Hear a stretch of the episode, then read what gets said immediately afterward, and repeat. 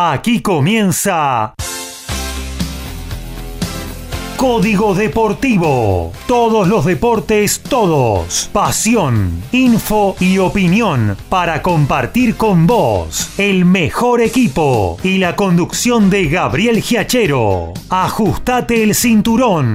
Arranca Código Deportivo.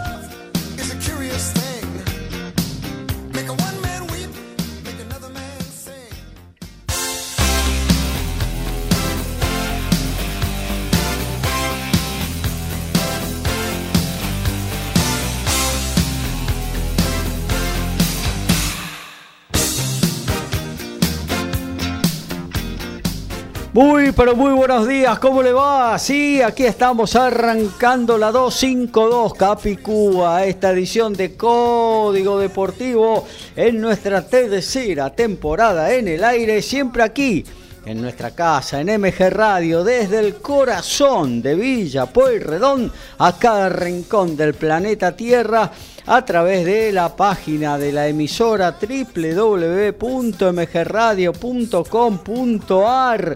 Y como cada sábado tenemos dos horitas a todo deporte, hasta las 13 lo vamos a estar acompañando, viviendo la pasión deportiva tanto del tenis, del rugby, del fútbol, del boxeo, del automovilismo, del básquetbol y quizás también alguna cosita más porque arrancan ya los Juegos Deportivos Panamericanos y se van a ir generando seguramente eh, informaciones que vamos a estar eh, volcándoselas a ustedes, queridos oyentes que nos hacen el aguante cada miércoles a partir de las 22 horas o los sábados, eh, a partir de las 11 nuestras dos ediciones semanales eh, de nuestro envío, de nuestro ciclo, hoy con una mañana nubladita, templada todavía, con alguna amenaza de lluvia, pronóstico de precipitación pluvial, pero creo que la vamos a pasar lindo. Sobre todo en estas dos horas que arrancan ya. Recordá que el margen derecho de la página de la radio, ahí tenés el chat para dejar tu mensaje, tu pregunta, tu comentario, lo que quieras porque podés y debes participar de cada una de nuestras emisiones y hoy en esta 252 también lo podés hacer a través de cualquiera de nuestras aplicaciones o si te animás con el WhatsApp al 11 70 05 2196 te repito 11 70 05 2196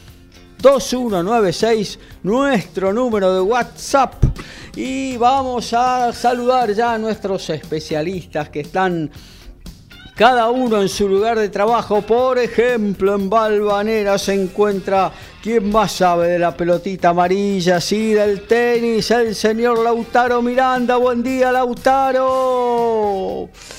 Hola, muy buen día para vos, para los compañeros, para toda la audiencia un sábado que ya arrancó, te digo Gaby, muy bien para el tenis argentino, porque tenemos un título, estamos hablando de un torneo de 15 mil dólares jugado en la localidad española de Castellón de la Plana.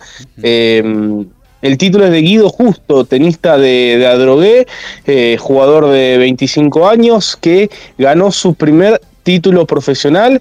Eh, se coronó campeón allí en el M15 de Castellón, así que el sábado para el tenis argentino arrancó muy pero muy bien y puede continuar mejor porque a partir de las 15 horas Mariano Nabone Sí, ese muchacho al que ya venimos mencionando eh, hace bastantes programas seguidos, que ganó la semana pasada Gaby en el racket, recordarás, y que eh, hoy tiene la posibilidad de sumar un nuevo título, en este caso en el Santa Fe Lawn Tennis Club, donde ya eh, ganó en el mes de julio eh, su segundo título Challenger.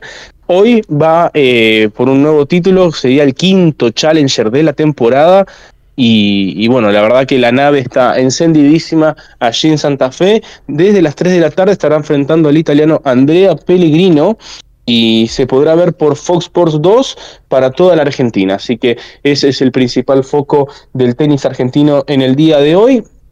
Y bueno, por supuesto tenemos tenis del circuito ATP porque eh, ya empieza el último tramito de la temporada rumbo a Turín, al torneo de maestros eh, que ya se disputará por tercer año allí en la localidad del norte italiano con eh, las definiciones este fin de semana del ATP 250 de Amberes, que están jugando en este momento Sasha Bublik y Maximilian Marterer. Allí está jugando Stefano Tsitsipas, que estará jugando dentro de un rato ante el francés Arthur Fields. También en Estocolmo, donde eh, Gael Monfils eh, aparece como semifinalista por primera vez en 18 meses. El veterano francés en una semifinal ATP es el semifinalista de mayor edad en toda la historia del torneo Gaby allí en la capital sueca, torneo que ha sabido ganar Juan Martín del Potro en el 2016 y en el 2017.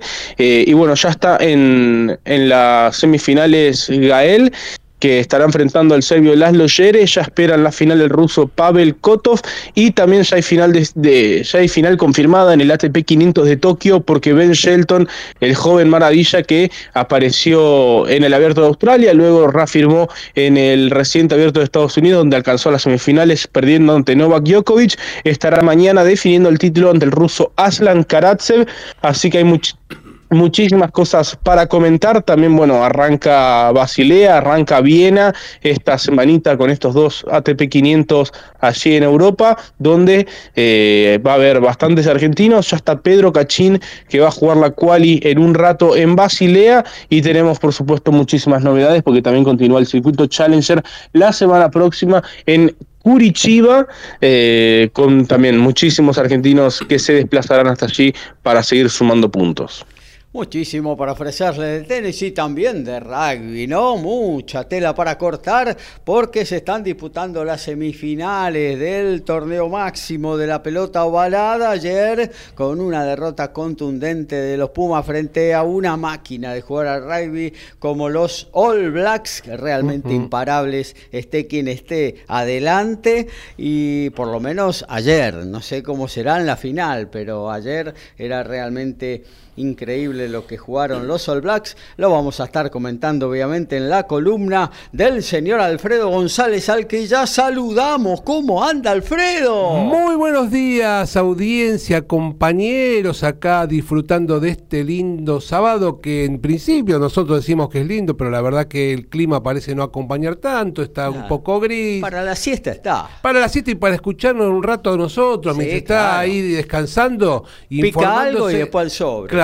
exactamente. Y se informa de todo lo que está pasando en el mundo del deporte, ya que hay mucho, como está eh, recién hablaste vos en la venta del programa, pero en lo que tiene que ver específicamente con el rugby, que es lo que comento, bueno, se están jugando, como bien vos decís, las semifinales, ya se jugó la primera, en lo cual los Pumas perdieron de forma aplastante ante unos All Blacks que están encendidísimos, encaminadísimos a ver si pueden repetir su cuarto campeonato mundial eh, de rugby, lo mismo que por el otro lado se va a jugar la otra semifinal entre Inglaterra y Sudáfrica, eh, donde yo creo que la final ya está ya está firmada.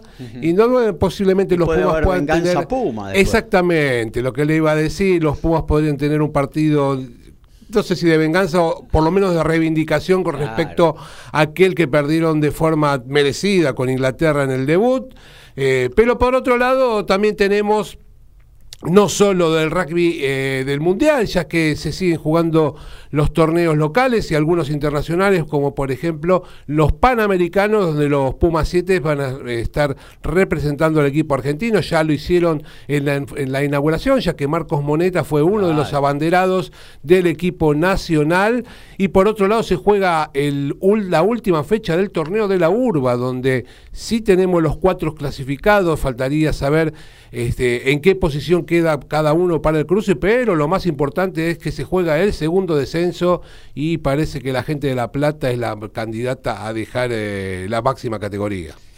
Muy bien, también vamos a hablar de, boxeo. Hay un sábado un poquito flojo en cuanto a peleas, pero vamos a estar comentando las que se van a estar desarrollando. Hay mucha Euroliga, mucha Liga Nacional de Básquetbol, también automovilismo, Fórmula 1 en Austin, Texas, también eh, TCR Sudamérica, penúltima fecha del campeonato en velocidad, allá en Brasil, eh, un argentino que se acaba ayer de consagrar campeón en el continente europeo en automovilismo, así que muchísimas cosas para compartir hasta las 31, hasta las 13. Luego le vamos a dar paso a Good Time, sí, la repetición del muy buen programa de Carlos Mauro del jueves pasado, pero como nosotros tenemos tanto, ya arrancamos con la 252 de Código Deportivo. La asistencia mágica, el sorpaso inesperado y el try sobre el cierre. Todo está en Código Deportivo.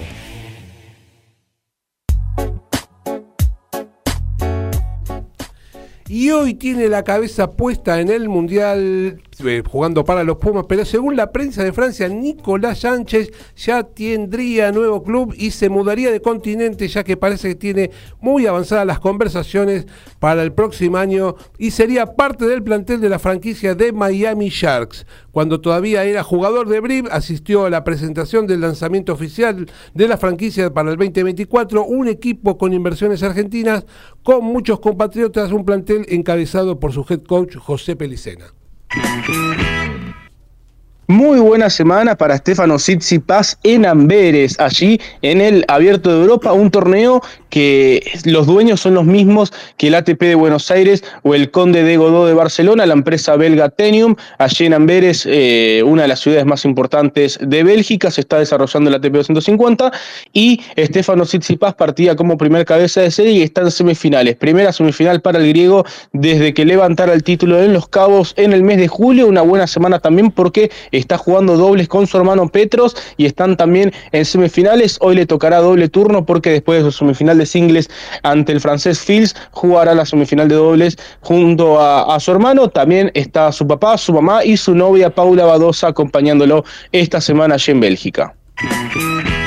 Policial de Formosa se consagró campeón de la Supercopa a Club de Voley. El equipo formoseño le ganó al campeón defensor, al gremio UPSN de San Juan por 3 a 1, 25-19, 15-25, 28-26 y 25-17. El score de los cuatro sets que se jugaron en el Estadio Monteros de Tucumán. Bueno, ¿qué tal si nos metemos en el fútbol, la pasión de los argentinos, el deporte número uno? Y bueno, vamos a, arrancar con lo que tiene que ver con la Copa de la Liga, ¿no? Que se está jugando eh, en la República Argentina, una Copa de la Liga que se jugó en tres semanas a partir de esta eh, ventana FIFA de las eliminatorias eh, y que eh, paradójicamente va a volver a arrancar durante la semana, porque el lunes ya tenemos nueva fecha, nuevos partidos de esta Copa de la Liga que ya le quedan nada más que cinco, ¿eh? cinco fechas. Semana difícil esta, ¿no? Para programar una fecha porque estuvo jugó Argentina, digamos, el día, el día martes y lógicamente este domingo por las elecciones no se puede llevar a cabo eh, partidos de fútbol. Entonces, era una fecha complicada. Yo que suelo ser bastante crítico de estas fechas que arrancan un lunes y terminan eh, dentro de 10 días, eh, debo reconocer que esta fecha era difícil para programar, sobre todo con la Copa Argentina pegada también. pero, pero sí, es raro una fecha que arranca un lunes y, termina un viernes, ¿no? Claro, sí, sí, sí. un viernes termina una fecha, es raro. Sí, sí. Bueno, en este caso va a terminar un jueves, un día antes, no mucho más, y después el sábado ya estará arrancando la otra. ¿eh? Y esto se pasa volando ¿eh? para los equipos que están ahí en el fondo de la tabla, eh, peleando la permanencia en la categoría. Eh, realmente ya están entrando en estado de mucha preocupación sobre todo algunos que se vienen cayendo estrepitosamente, en el caso de Tigre, ¿no? Que eh, realmente uno con los refuerzos que trajo, dos jugadores de River y algún refuerzo más también importante, decía, bueno, Tigre está para pelear eh, esta Copa de la Liga, aunque sea entrar en los playoffs, eh, pero no, el, equipo de Victoria está cayendo partido tras partido, ayer el ambiente estaba tenso al final del mismo, eh, el blindex que se ve ahí en la televisión se movía de un lado para otro, empujado por la gente, ¿no? Que estaba reclamándole a los jugadores un poquito más de actitud. Eh, no sé si no tienen actitud, a veces cuando pasan estas cosas que eh, va celebrando eh, derrota tras derrota, el equipo parece que no tuviera actitud, pero no salen, las cosas no salen, se crea un círculo totalmente negativo y, bueno, tenés la cabeza bloqueada, las piernas bloqueadas y pareciera ser, sí, que no ponen lo que tienen que poner, pero eh, seguramente ellos... Eh, nadie quiere descender porque para la carrera de un jugador estratégicamente también eh, es una mancha haber descendido, ¿no? con cualquier equipo. Así que no creo que nadie quiera estar en esa situación. Pero un Tigre que es favorecido por la lamentablemente para la gente de Huracán, ¿no? Un Huracán que no le encuentra la vuelta, que ayer perdió de local y que podría haber despegado un poco de esa situación, pero parece darle en este momento una mano a Tigre. Un Tigre que, como bien vos decías, faltan cinco fichas y sigue en este ritmo, es serio candidato a acompañar al Arsenal, porque eh, si todavía bien no dan los números, sabemos que el equipo de Sarandí está condenado a, a no pertenecer a no estar más en la categoría. Claro, sí, sí, sí. ¿Ya defendió ayer o no Arsenal? Ayer, ayer, ayer se ah. selló el, mm. eh, con, con, el empate. Ah, ¿no? que, ganar sí o sí. Claro. Eh, ayer y empató ahí sobre el final. Claro, claro. Sí, ayer ya está descendido, es el primer equipo que, que va a jugar el año que viene en la Primera Nacional. Eh, y bueno, estaremos en búsqueda de ahora en adelante del segundo.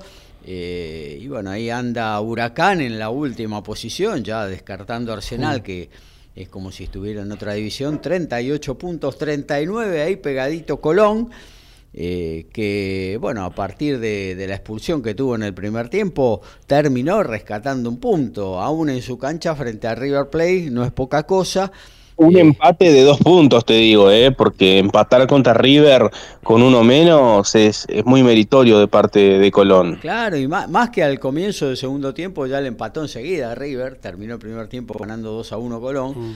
Al, toque del inicio del segundo tiempo, eh, River consiguió la igualdad, eh, con lo cual tenía 40 minutos y más el descuento por delante eh, y prácticamente se jugó todo el tiempo cerca del área de Colón, ¿no? El partido, eh, pero bueno, eh, el Zabalero, el equipo de Pipo Grosito terminó, bueno, rescatando una unidad, ahora, bueno, tendrá que refrendarlo también en condición de visitante, donde tendrá que empezar a sumar.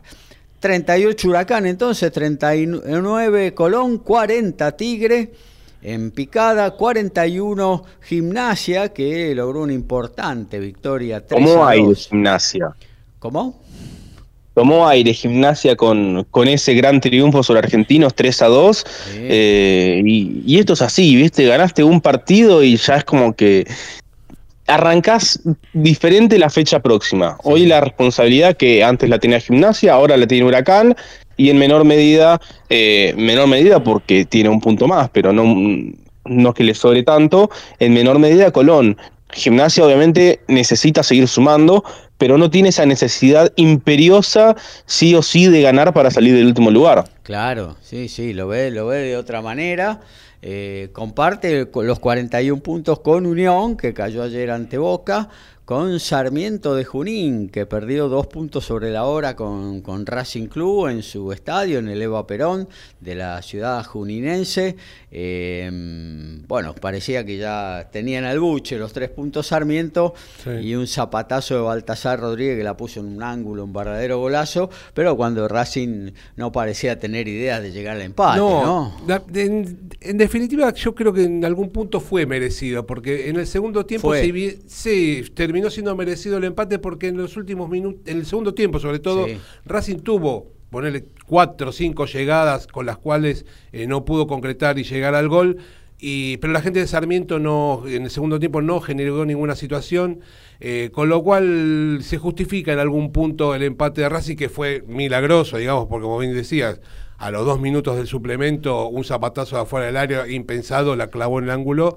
Este, para un equipo de Racing que ojalá sea el comienzo de una remontada después de una serie de partidos, la verdad que eh, bastante negativos para, para el equipo de Avellaneda. Claro, sí, sí. Bueno, ahora viene un partido contra Boca, ¿no? En el cual eh, se juega mucho. Sí, se puede eh, reivindicar eh, un Boca que la verdad, si querés después hablamos de Boca, pero supuestamente va a presentar un equipo alternativo, ya que se están preparando para el gran objetivo que es la Copa Libertadores. Y bueno, a ver si Racing de esa, de esa situación, más la localía, puede sacar ventajas y ganar y meterse de vuelta dentro del lote de los clasificados. Claro, sí. ¿Hay una sensación de revancha en el ambiente Racing con respecto al partido que se viene?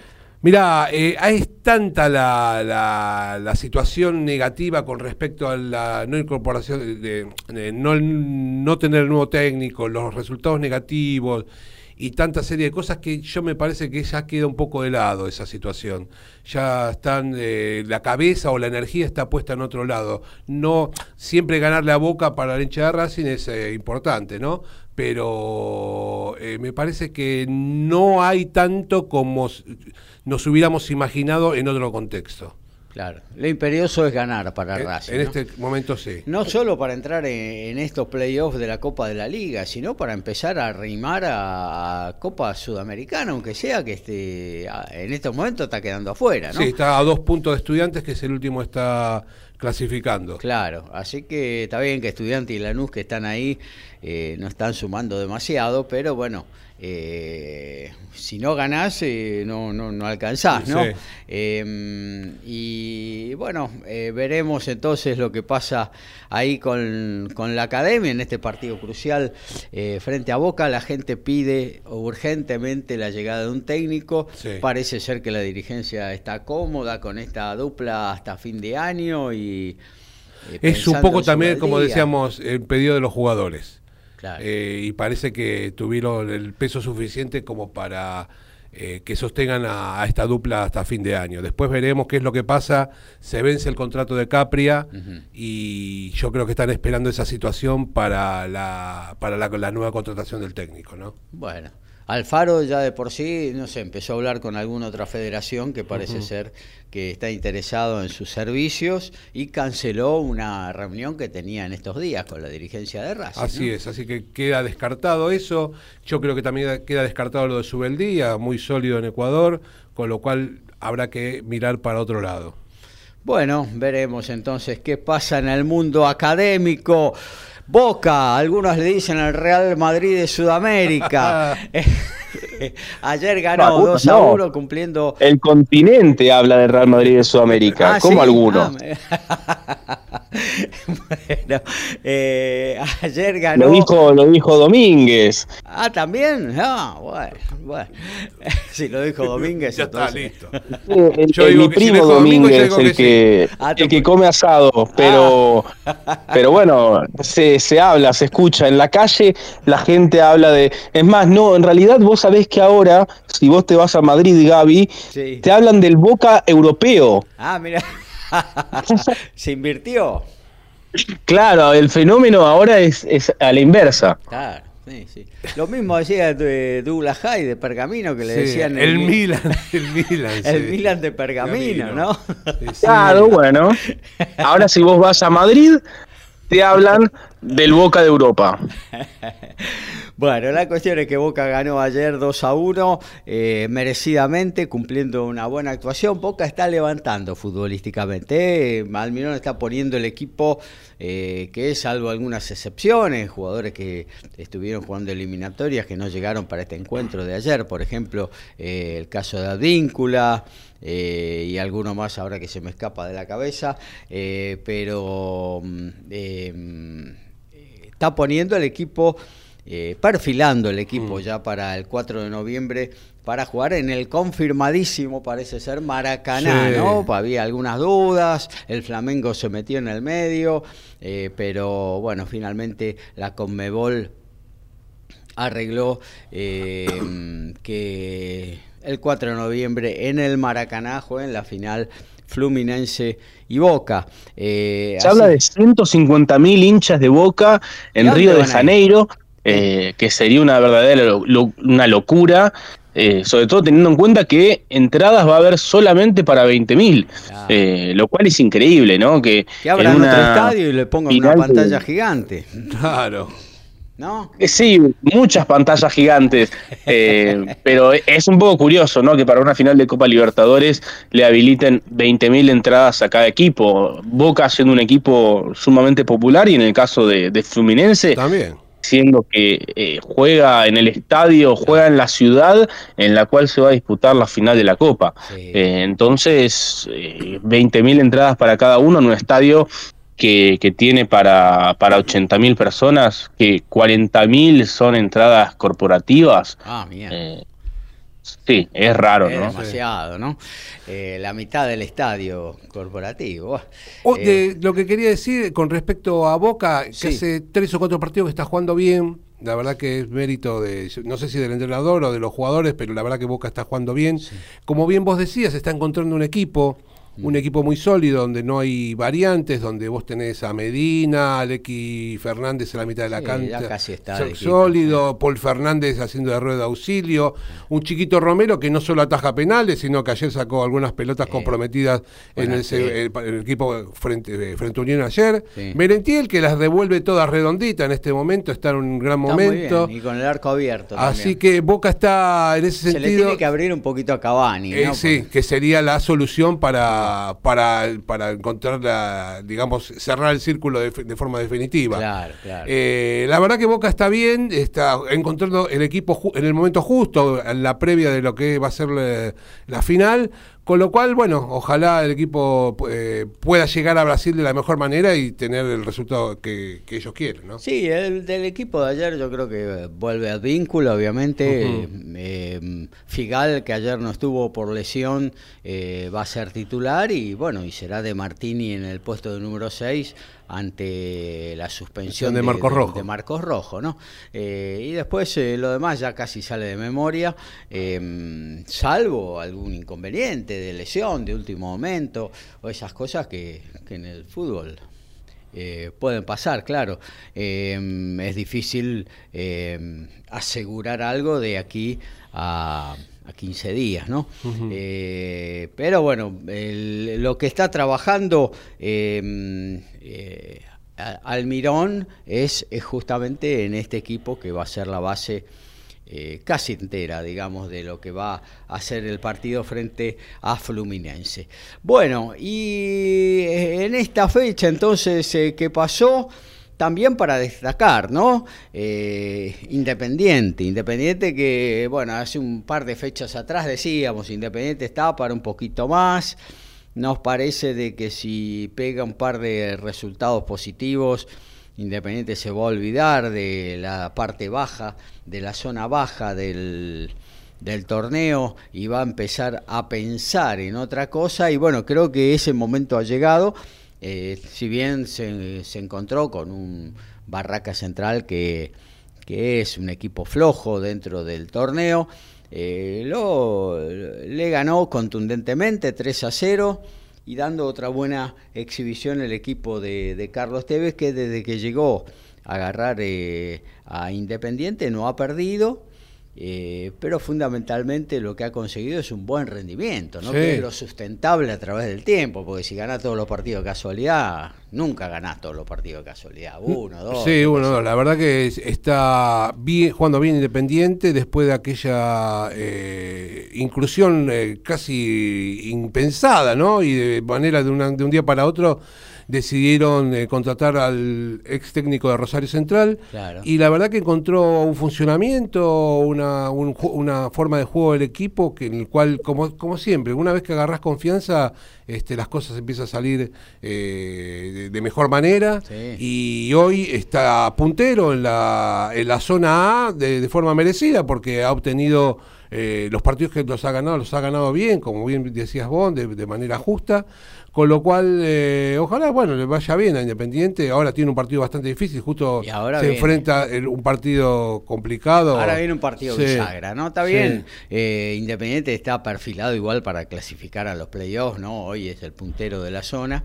pero bueno, viene un partido donde River lo recibe en el Monumental después de 18, 19 partidos eh, ganados en forma consecutiva en su reducto, ¿no? Sí, la verdad que eh, lo de River en, su estadio es, eh, es impresionante. Es impresionante. Es impresionante. El otro día leía, porque, porque bueno, Carlos Tevez este, tuvo un accidente doméstico y leía que iban a dar 10 puntos. Este, y, no entendía si era independiente y después, bueno, le entré a leer la noticia y, claro, le iban a dar 10 puntos a él. Pero yo me asusté, dije, eh, ¿cómo que le van a dar 10 puntos a Independiente así de la nada? No, pero no vieron, no vieron la, conferencia de prensa, la verdad, daba... De repente también dan un descenso, te suben a uno más, todo puede ser. Pero si alguno se a Chicago de la nada. Oh. Qué lindo sería, ¿no? Sí, bueno, sí, ya que estamos con injusticia, una más que hace, ¿no? Eh, Carlos Tevez, si vieron la conferencia de prensa, la verdad que asustaba la situación, estaba bastante mal, se lo veía. Sí, sí. Eh, aparentemente quiso hacerse como un baño de vapor y le bajó la presión. Y se cayó y dio con la cara eh, oh. contra. Sí, se rompió todo. La verdad que quedó peor que lo que estaba. Lo, en boca. No. Yo, acá Palermo, Parecía Palermo después de errar los tres penales contra Colombia. ahí, ahí Palermo creo que no tuvo ningún baño de vapor, ¿no? Nunca se supo eso, ¿no? ¿Quién, quién lo agredió al Titán? No, y hay que animarse igual, te digo, ¿eh? un metro noventa y pico. Sí, y brazos largos. Algún arquero. Sí, sí, es verdad. Si no es imposible. Eh, El arquero de Colombia seguro que no. No. Ese salía a defenderlo, me, me invitó a cenar. Eh. Si no, pregúntenle a Julio Cruz quién le pegó. Uy, ¿se acuerda de esa? El jardinero. El jardinero. En la cancha la habían golpeado de un lado y apareció lastimado del otro. Qué cosa de eso. Bueno, también lo hicieron los chilenos, ¿te? El arquero, ¿Cómo era Roberto Rojas? Creo que era el arquero. El Cóndor. Sí. Claro, que después eh, bueno, lo suspendieron a Chile para las próximas eliminatorias porque descubrieron que era todo una era todo ficticio eh, pero bueno, anécdotas, ¿no? Que, entrega la vida del fútbol. Bueno, Independiente 3 a 0 en la punta ahora de la zona A, un puntito atrás River. Se viene un partidazo en la próxima semana en el Monumental. Y otro que no, no, no debemos sacarle el ojo, ¿no? Es un equipo sólido, firme, de eso que es difícil hacerle un gol de que en cualquier momento te embocan. Y que tiene un par de jugadores que, por ejemplo, Ulises Sánchez, yo para mí es la revelación del campeonato Ulises Sánchez, eh, se le fue Vegetti, vino Pacerini y la está metiendo eh, de todos los colores, eh, bueno, nos estamos refiriendo a Belgrano de Córdoba, el equipo de, de Farré que realmente eh, viene haciendo un proceso desde la Primera Nacional con un estilo de juego, ¿no? Que es una marca en el orillo, eh, a algunos le podrá gustar, a otros no, le a algunos les, podrá parecer aburrido, pero bueno, los resultados están a la vista. Belgrano es dificilísimo ganarle de local, de visitante. Hoy está encaramado en la primera posición de la zona B y todavía no ha perdido ningún partido el equipo de, de Farre, al igual que Godoy Cruz, ¿no? Son los invictos de este campeonato, los únicos dos. Eh, Un Godoy Cruz que con la victoria frente a San Lorenzo lo desplazó de la zona de, Libertadores. Sí, Quedó cuarto ahora el equipo mendocino. Se viene cayendo, de a poquito San Lorenzo no está teniendo una buena racha, está hilvanando resultados negativos y bueno, eh, habrá que acelerar. ¿eh? Quedan cinco partidos, tanto para los que pelean por el descenso, que son los más angustiados seguramente, como los que pelean por una copa. Boca obviamente tiene la posibilidad del Maracaná, tiene la posibilidad de la Copa Argentina, donde está eh, eh, ya en una fase avanzada, en semifinales, pero bueno, también está hoy fuera de la Copa Libertadores y bueno, tendrán que empezar a acelerar y San Lorenzo si quiere entrar aunque sean Libertadores, ¿no? Y, también Racing, ¿no? Yo creo que Racing eh, tiene un muy buen plantel y tiene, eh, tiene la posibilidad ahí de no solo de entrar en estas copas, en esta fase de copas, sino de entrar en los playoffs de esta Copa de la Liga y ¿por qué no ganarla? ¿Por qué no ganarla? ¿No? La verdad que hoy el fútbol está bastante raro. Imagínate que recién estaba viendo que en la zona A eh, Instituto y Colón están clasificando a, los playoffs y al mismo tiempo están luchando por no descender. Con los mismos puntos en el quinto puesto está Vélez, con 14 puntos, otro que está peleando, que con un buen resultado también podría estar clasificando. Sé que está bastante parejo. tiene Huracán y Sarmiento también una posición muy similar. Claro, sí, sí. Con lo cual, eh, peleas arriba, peleas abajo, peleas en el medio, eh, ganás uno o dos partidos y estás adentro o afuera de cualquier cosa. Sí, sí, está todo muy peleado tanto en esa zona de clasificación a playoff como en esta parte baja que le quita la cabeza y el sueño a más de uno, ¿no? Porque bueno, dos puntos, tres puntos eh, no, son nada, ¿no? Con un partido lo ganás y, se te vienen encima. Y bueno, no, no tengo idea. Tendría que ver si hay cruces entre ellos, cosas que van a ser realmente partidos eh, eh, impresionantes, ¿no? Em, porque realmente eh, se, va, se va a pelear mucho en estas últimas cinco fechas que quedan, dos que van a ser ya la, próxima, arranca el lunes, ¿no? Vélez recibe a Banfield y a las 21 horas, antes Estudiantes de La Plata, que en algún momento se tendrá que recuperar, tiene un muy buen equipo el, eh, el pincharrata, eh, pero no pudo, mm, no sé, soportar el golpe que significó esa eliminación tan injusta en la Copa Sudamericana. No, no, no, se ha, no ha levantado cabeza desde ese momento eh, el pincha. bueno, recibe a Sarmiento en su estadio. ¿Usted qué opina de esto que del equipo platense de estudiantes, que la dirigencia siga sosteniendo el técnico? ¿Estará, ¿Está de acuerdo con esto? O le parece que sería momento por ahí de, cambiar? Yo aplaudo a muchas veces a, los equipos que sostienen tanto tiempo un técnico a pesar de los resultados negativos, porque como todos decimos, esto es, eh, cambiante. Eh, ganás dos, tres partidos y estás de vuelta peleando por, por algo, ¿no? Sí, yo creo que mm, eh, Eduardo Domínguez cuando asumió en Estudiantes cambió un poco lo que era estudiante, que no venía bien, eh, y lo transformó en un equipo súper competitivo. Hizo una muy buen, un muy buen torneo anterior, eh, estando en la parte alta de la tabla. Eh, después se empezó a dedicar, obviamente, un poquito más a la sudamericana, cayó en ese partido tan, tan loco frente a Corinthians. y bueno, a partir de ahí como que entró en una espiral negativo que no, no, puede, no puede salir. Eh, yo creo que ni los jugadores ni el técnico se habrán olvidado de lo que tienen que hacer, así que eh, en algún momento va a venir eh, la suma de puntos, no sé hasta dónde le va a alcanzar a estudiantes, que ahora ha quedado un poquito arreglado también en la, en la suma de, de, de la tabla general para, para entrar en las Libertadores, porque eh, cuando terminó el otro campeonato y venía también, estaba prácticamente ahí a tiro de la Libertadores. Sí, y ahora está en los últimos puestos de la Sudamericana. Claro, eh, entonces eh, yo, yo lo sostendría al técnico, lo sostendría al técnico si fuera dirigente, porque bueno. Mm, y después evaluaría, a fin del campeonato evaluaría, faltan cinco partidos. ¿Qué vas a hacer? Pero en un equipo como Boca, como River, estos resultados son sacatécnicos.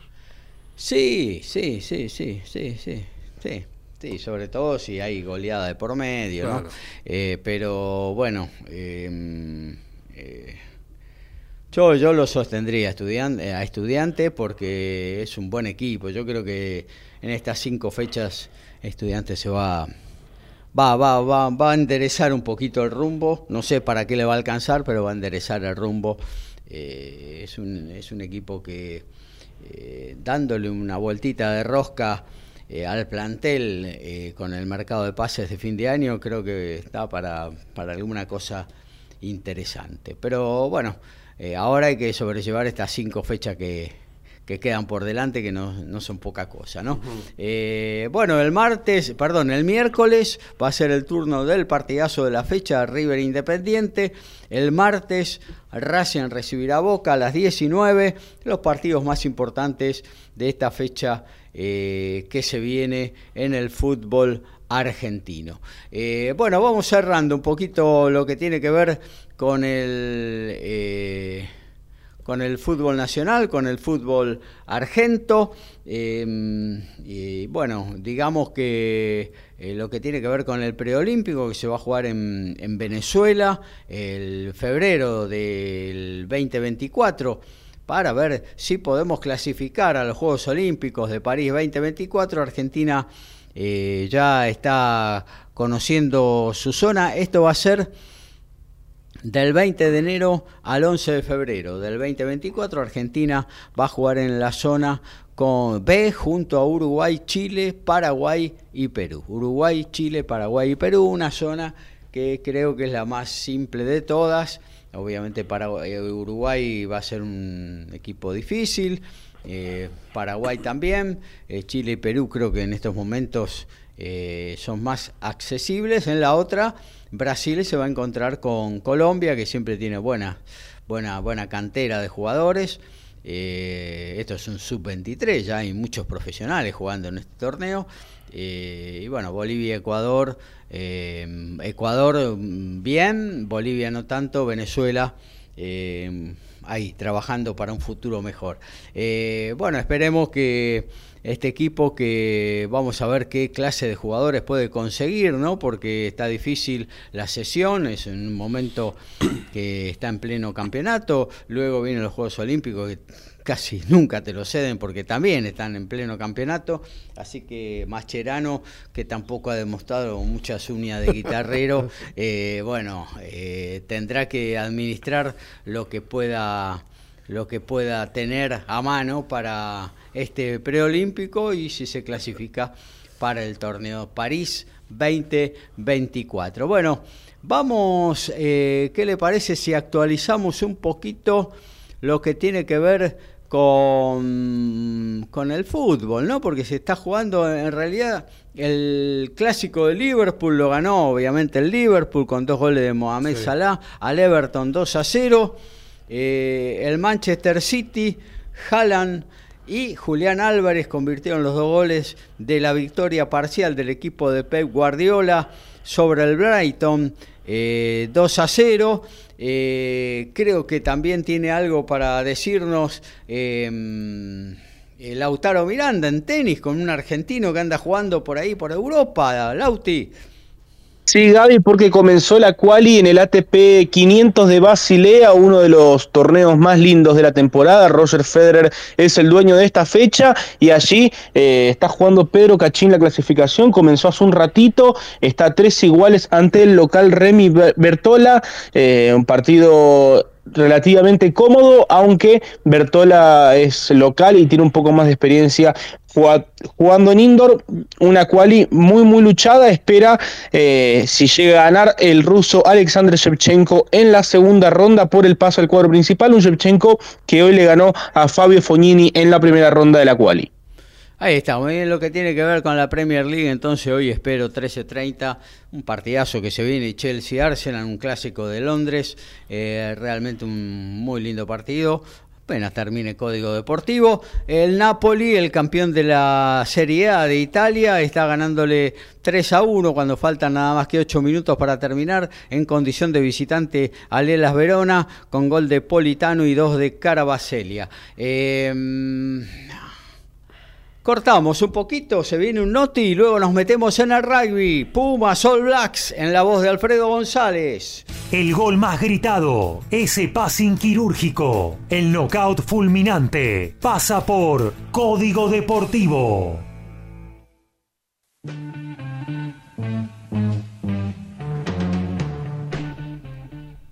Y hoy por la tarde se juega la segunda semifinal y el talentoso jugador de Harlequins, Marcus Smith, no va a poder estar presente. El inglés que toma mate, mal una vez lo hemos visto con algún argentino. Toma mate. Toma mate. Fue descartado ya que no pasó el protocolo de conmoción, así que el head coach realizó tres cambios con respecto al equipo que enfrentó a Fiji, uno de ellos obligado. Y hay una noticia con respecto a un ex jugador top 20. Se trata de Kyle Edmund. Fue 14 del mundo en el año 2018. Alcanzó las semifinales del Abierto de Australia justamente esa temporada. Un torneo impresionante en el cual cayó ante Marin Cilic en las semifinales y luego de la pandemia sufrió diversas lesiones, en todo el 2021 no pudo jugar, volvió en Wimbledon del 2022 jugando dobles mixto y está retornando al tenis profesional. Hoy jugó la final en un torneo allí en su país, en la localidad de Edgbaston, y cayó ante su compatriota Fernley, pero de esta manera Kyle Edmond volvió a jugar una final luego de tres años y ocho meses. Estamos hablando de un jugador que llegó a ser 14 del mundo. Con este resultado ya volverá a estar entre los mejores 600 del ranking y eh, veremos qué pasos continuará dando el ex semifinalista del Abierto de Australia. La H superó por 15-13 a la H Cría y Polo en las semifinales del Abierto de las Tortugas. Ya está en la final entonces el que también fue finalista en Harlingen en estos dos torneos que incluyen la triple corona del polo argentino. Espera el rival que saldrá del ganador de esta tarde a las 16. La Natividad versus la Dolfina sin la camiseta de Chicago. Bueno, nos metemos en el rugby, Alfredo González. Bueno, vamos a hablar eh, fundamentalmente de lo que pasó en el día de ayer, en el partido que se enfrentaron los Pumas frente a los All Blacks.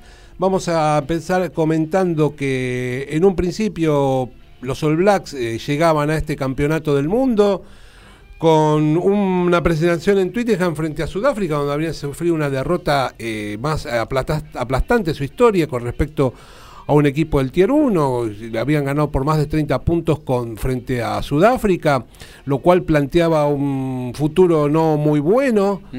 Para colmo, en el inicio del campeonato mundial enfrentan a Francia y pierden en el debut. Eh, los franceses ya eran campeones del mundo en ese momento, hace dos años que son campeones del mundo, pero bueno, se encontraron con la realidad de Sudáfrica en cuartos de final. A partir de ese momento los All Blacks eh, generaron un clic, un cambio y de a poquito fueron mejorando. Se calentaron, dice usted. Alguna, de alguna manera. Aquellos jugadores que estaban en un nivel muy bajo, Sam Kane, eh, Ioane, eh, Sabea, se acordaron de cómo se jugaba este deporte y eh, de a poquito fueron dando vuelta a la cosa. Eran clones ayer. Eh, Era impresionante. Lo del día de ayer fue impresionante lo que jugaron. Cuando estábamos, hablábamos en TMO el miércoles pasado, de, yo comentaba que para tener alguna posibilidad el, el equipo argentino tenía que jugar 100% sin errores y el equipo de Nueva Zelanda un partido de bueno a regular para poder equiparar la situación. Ni así se pudo lograr este, esto un partido que en el día de ayer comenzaba, comenzaba bien. Eh, el equipo argentino avanzaba, eh, cuando tuvo la oportunidad eh, marcó de pena los tres puntos, era lógico. A partir de ahí empezó a avanzar el equipo de Nueva Zelanda, pero ya se empezaban a ver las diferencias, ya que cada vez que el equipo de Nueva Zelanda pasaba las 22 de Argentina, era try o venía con puntos y el equipo argentino llegaba al ingol del, o cerca del ingol del equipo eh, de Nueva Zelanda y se venía con nada.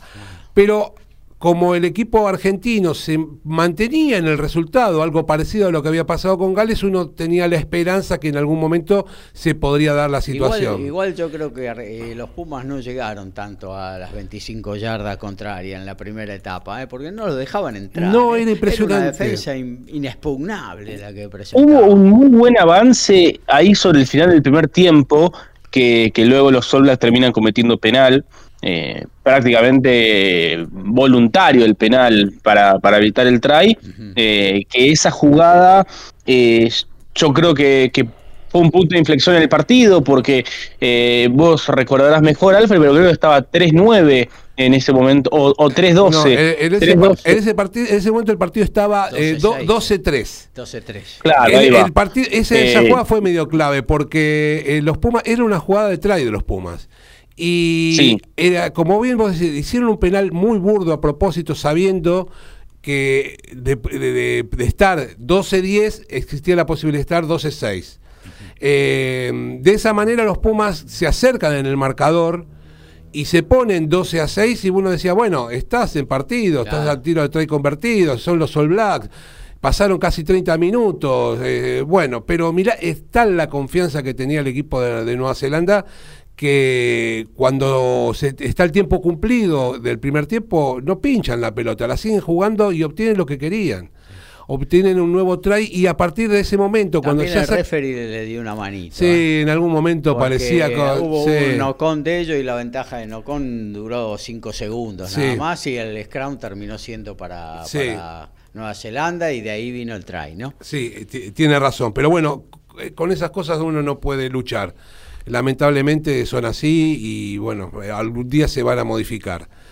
Eh, el equipo argentino, como te decía, eh, intentó, no pudo, ante un equipo de Nueva Zelanda que estaba eh, afiladísimo con sus jugadores, sobre todo, como decías vos, con una defensa este, casi inexpugnable, muy bien formada, no cometían penales. Y a, eso sumale que usaron bien el pie, eh, las formaciones fijas, como en el Scrum, eran totalmente dominados por el equipo y a partir de ahí generaron un montón de juego y sobre todo la explosión de sus backs. Con mucha paciencia se dieron cuenta que eh, pick and go, pick and go, hasta que en algún momento se abría algún hueco y ayer, este, eh, sobre todo comenzado el segundo tiempo, el equipo de Nueva Zelanda liquidó el partido, sacó una diferencia eh, Fueron dos tries como psicológicos, al final del primero y al comienzo del segundo. Con lo cual ya se estiraron las diferencias a, tal punto que ya el equipo argentino, los dos se eh, relajaron un poco, pasaron cerca de veintipico minutos en el cual no se marcaron puntos, pero bueno, eh, el equipo argentino se relajó y bueno, tuvo algunas posibilidades tenía manos, este, sobraban por afuera a veces, pero si vos en esas situaciones cometés no con, y bueno, nunca vas a, marcarle puntos a un equipo este, si con errores propios eh, no podés generar ningún juego. Fue una lástima una que sí, que fue muy clara, donde un pie de, Isa, el talón tocó ah, la, línea del touch, pero esa era una jugada clara de try, pero bueno, no te puedes agarrar de una jugada para... este, Tenés que, generar más. Exactamente. Son Alfred, que. O sea, quizás eh, es la sensación que tiene muchos, pero te das sentado como que ellos en las instancias, en las yardas finales, no erran. Nunca te van a. Bueno, justo hicieron algún que otro no con, pero es muy raro que les pase. Y en ese sentido, los Pumas estuvieron tremendamente imprecisos. Eh, parecían realmente dos equipos de diferente categoría. Yo noté a los Pumas muy imprecisos. Eh, Zuka Conti en la transmisión decía que estaba lloviendo y que, bueno, eso podía ser una, una posible causa. Pero a ellos no se le caía nunca la, pelota y, a los Pumas sí. Eh, y creo que esas son las cosas que te terminan haciendo la diferencia. llover llovió en el segundo tiempo. Y bueno, e, es verdad que los neozelandeses están un poquito más acostumbrados a jugar con ese tipo de clima, pero la verdad que no, no fue motivo suficiente y determinante para decir eh, por esto se perdió. Eh, les gusta jugar bajo presión, les encanta, les sale perfecto y, la verdad que merecidísimo eh, lo de la victoria del equipo de Nueva Zelanda, que como te decía, está yendo de menos a más. va a ser una final reñidísima. Yo eh, te digo que, como decíamos en un comienzo, para mí va a ser con Sudáfrica. No encuentro ninguna forma que el equipo de Inglaterra le pueda ganar a Sudáfrica. Si bien son estilos bastante parecidos, yo creo que el nivel de jugadores, la calidad de jugadores de Sudáfrica hace, marca un poco la diferencia, con lo cual va a terminar siendo el finalista. Pero más allá de eso, eh, el equipo argentino eh, tuvo un mundial también de menor a mayor, en un comienzo eh, bastante decepcionante con respecto a, al partido con el debut con Inglaterra. Con Samoa no se jugó tan bien, recordemos que se le marcó un solo try. Recién con Japón, en algunos momentos el equipo argentino se soltó. Y con Gales y el segundo tiempo, la verdad que muy bueno, después de haber tenido un primer tiempo complicado, que me recuerdo que lo vimos acá, y vos me decías, mirá las caras que pone Alfredo, y sí, la verdad ese primer tiempo no fue bueno de los Pumas. Se enfrentó, creo hoy, al mejor equipo del mundo, eh, perdón, ayer al mejor equipo del mundo, eh, se preveía un poco lo que iba a suceder y pasó lo que tenía que pasar. Eh, la, estadística no miente y yo creo que lo mm. que decía un poco lo que vos mencionabas y lo que apuntaba también Lautaro, eh, hay una diferencia de categoría que, es, que es evidente entre los All Blacks y, los Pumas, ¿no? Y bueno, lo que decía Alfredo al comienzo, para ganarles tenés que apuntar a un partido errático que ellos tengan y a vos tener el partido perfecto. Eh, ayer Argentina empezó jugando muy bien, pero ellos hicieron el partido perfecto y ahí yo creo que no solo Argentina, no, no, sé si alguien le puede ganar. Ponerle, ponerle Sudáfrica en algún momento puede ser un rival, pero por la cuestión física, ¿no? Si bien Argentina le juega muy físico también, y la verdad que este último tiempo los jugadores eh, neozelandeses respetan a los Pumas a un nivel que antes por ahí no lo hacían tanto, porque han, se han dado cuenta que el equipo argentino en el momento. Porque la verdad, ayer los Pumas taclearon como nunca, ¿eh? pero eh, fue imposible. Era un vendaval de camisetas negras que eh, por acá, por allá, hasta que encontraban el hueco y marcaban los puntos. Sí, sí, terrible, terrible. Eh, Telea era, a pesar de que le hizo tres tries Will Jordan, el otro win, Telea era imparable, no lo podían parar de Telea era la reencarnación de John Alomu el día de ayer, más o menos. Sí, terrible. Will Jordan con el. lo que jugó. Con los tries de ayer alcanzó a Lomu, a Habana en, en tries mundiales. La verdad que impresionante lo, y tiene cinco partidos en mundiales, Will Jordan. Sí. Este, o sea, y, todavía. Tiene, sí, porque si, joven. Si la salud lo acompaña, tiene dos mundiales más, mínimo, ¿no? Sí, sí, sí. Así que bueno, eh, próximo viernes, sí. partido por el tercer puesto. Creo que Argentina-Inglaterra. Creo que si eh, vengo y hago el, próximo programa en calzoncillo, si llega a ganar Inglaterra a Sudáfrica. Sí. Eh, Argentina mire que tenemos streaming, ¿eh? uno se confía en que es radio y demás. Pero mire que tenemos streaming. Bueno, apuesto otra cosa, apuesto, apuesto las córneas. eh, no, te, te, quiero preguntar, Alfred, es si recordás algún caso en el cual a la final hayan llegado dos equipos que perdieron su grupo, porque si bien Nueva Zelanda-Sudáfrica no es una final que nos sorprenda o que nos pueda sorprender, ambos perdieron su grupo. Digo, en un mundial de rugby, no sé qué tan común es que dos, que dos equipos que perdieron su grupo eh, puedan disputar la final. Mira, no tengo ese dato, pero estoy casi para confirmar que tenés razón, que es muy raro que haya llegado a la final, justamente, no, por ahí algún, alguno sea uno, pero que los dos hayan perdido, hayan salido segundo en su grupo, me parece muy raro. Eh, claro, aparte los All Blacks, este, ya para empezar, nunca habían perdido hasta este mundial un partido en fase de grupos. No. Entonces, eh, todos los mundiales que los All Blacks jugaron finales, que, que son la mayoría, eh, ya de por sí no cumpliría con, esta regla. Esta sería, esta sería la quinta final que juegan los All Blacks, solamente perdieron... mundiales. Claro, perdieron la final del 95 con Sudáfrica, que era de la película, ¿se acuerdan? Claro, Este, después han ganado las otras tres oportunidades que se presentaron. Eh, pero bueno. Cuarto eh, enfrentamiento entre Argentina y los All Blacks en mundiales, obviamente cuatro victorias neozelandesas. En las tres anteriores, Nueva Zelanda fue campeón. Nueva Zelanda fue campeón. Listo. ¿Eh? Entonces, cuando haya que apostar el próximo. el próximo Así que si usted está en alguna de esas sitios de apuesta, bueno, vaya, sí, Me voy a fijar la que, la que paga más, que son varias. bueno, la final es el próximo sábado, 16 horas, este, donde seguramente vamos a tener eh, dos estilos de juegos eh, bien marcados pero una final apasionante porque Sudáfrica la verdad que es un gran equipo. Yo estoy, estoy dando esto como firmado y como que ya está y después vengo, vengo en calzoncillo la próxima semana. Menos mal que no sabe el teléfono de acá el técnico. Menos mal. Este, creo que va a ser un gran eh, una gran final este, con, con esto que te decía, porque no solamente Nueva Zelanda, Sudáfrica también está jugando cada vez un poquitito mejor. Y si Inglaterra una preguntita, una preguntita más, porque obviamente los Pumas eh, llegaron a, semifinales y es un mérito gigantesco.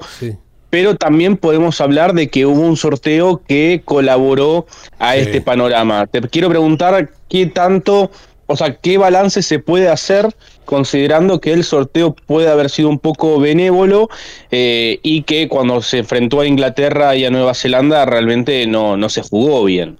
Mira, eh, con respecto al sorteo ya se modificó esa situación. Eh, el sorteo de este mundial se hizo 13 meses después de haber terminado el de Japón, una cosa impensada.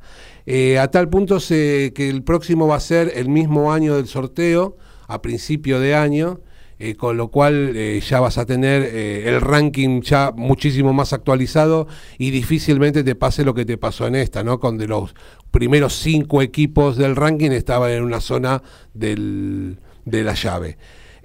sí, o sea, también eso de que tenías este Irlanda y Sudáfrica en el mismo grupo, Francia y Nueva Zelanda, y después tenías sin menospreciar, pero un grupo quizás un poco más flojo como era el de los Pumas y, e Inglaterra, ¿no? Sí, pero en el momento que se hizo el sorteo, Japón era el 8 del mundo, con el cual estaba en el combo 2.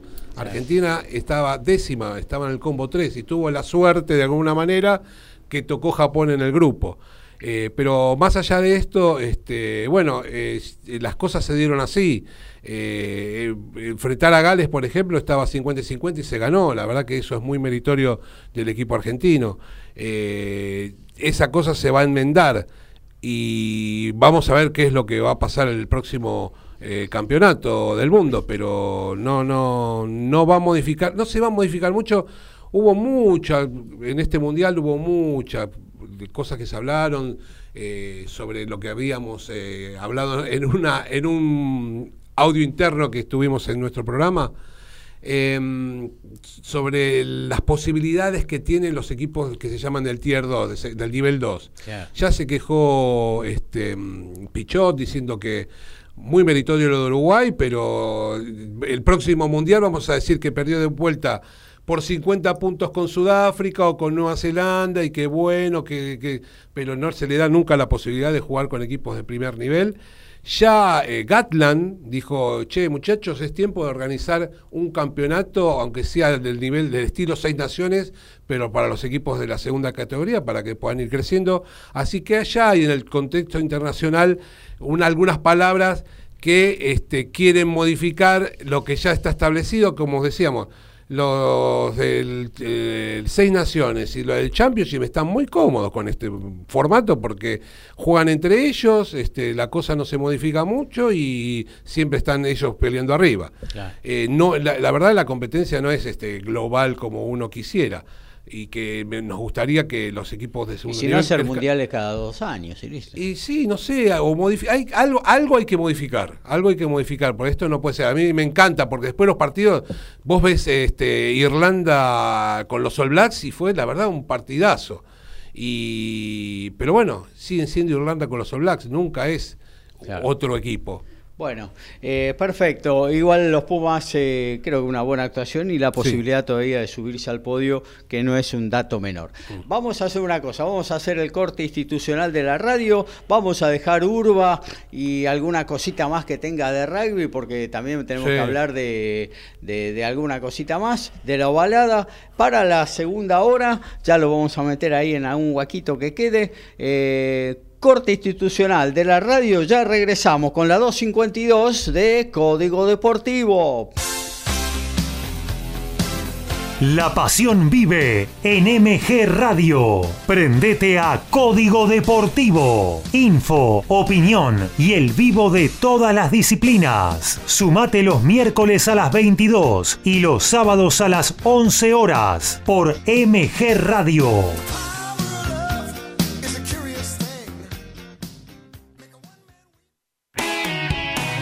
Desde Villa Pueyrredón, Ciudad Autónoma de Buenos Aires, en la República Argentina, estás en MG Radio. Momentos geniales, las 24 horas de tu día.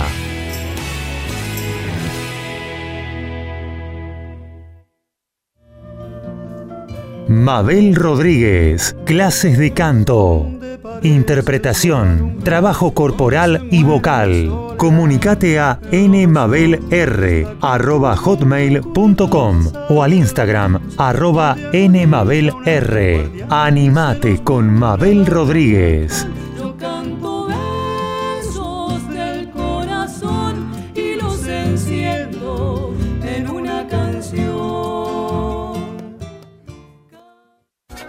Abre la Disco. Te trae la mejor música de los 70 hasta hoy. Más info de temas, intérpretes y efemérides. Olvídate de todo y baila una hora sin parar con Abre la Disco. Los lunes a las 22 horas por MG Radio.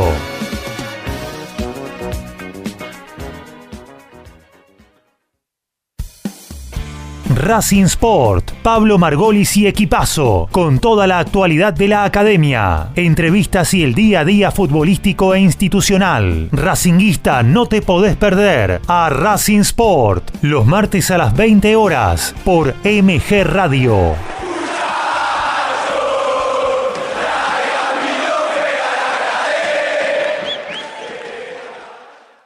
Facebook MG Radio 24, Twitter arroba MG Radio 24. MG Radio, compartimos buenos momentos.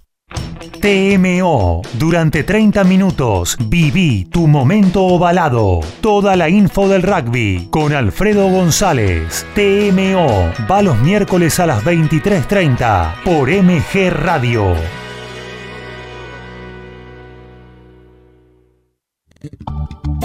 Jazz, blues, soul y algo más en Good Time. Carlos Mauro te propone una gran selección musical, más historias, anécdotas y curiosidades del género. Prendete a Good Time los jueves a las 21 horas por MG Radio.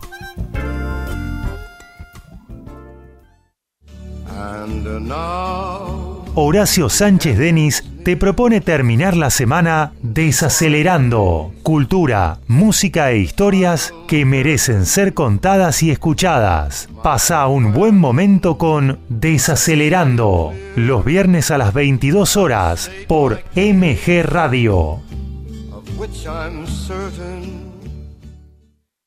Hacer radio es posible en MG, el precio más bajo del mercado y un mes gratis. Haces el programa en el estudio o en tu casa. Comunicate a info.mgradio.com.ar o a nuestras redes sociales. MG Radio te va a sorprender.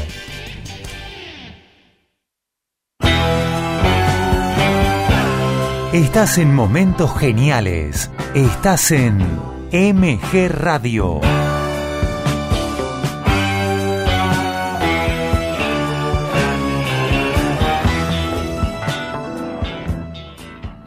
Aquí estamos de vuelta. Segundo tiempo de Código Deportivo.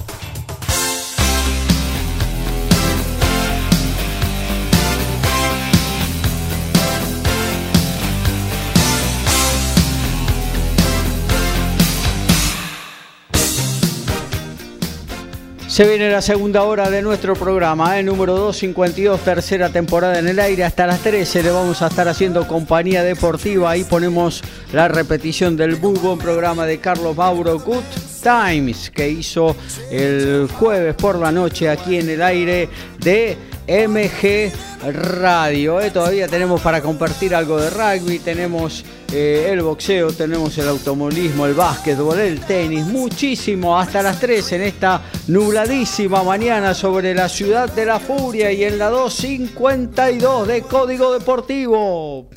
A todo ritmo, info y opinión. Código Deportivo. Código Deportivo.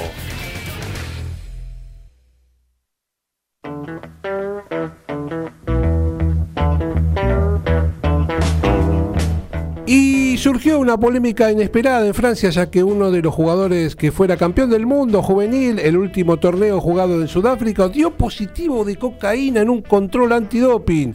Se llama Oscar Geroux y juega en La Rochelle, nació en el 2003, es tercera línea. También participó en seis naciones sub-20 2023. En algún momento llegó a ponerse la cinta de capitán y hoy es un lío en Francia.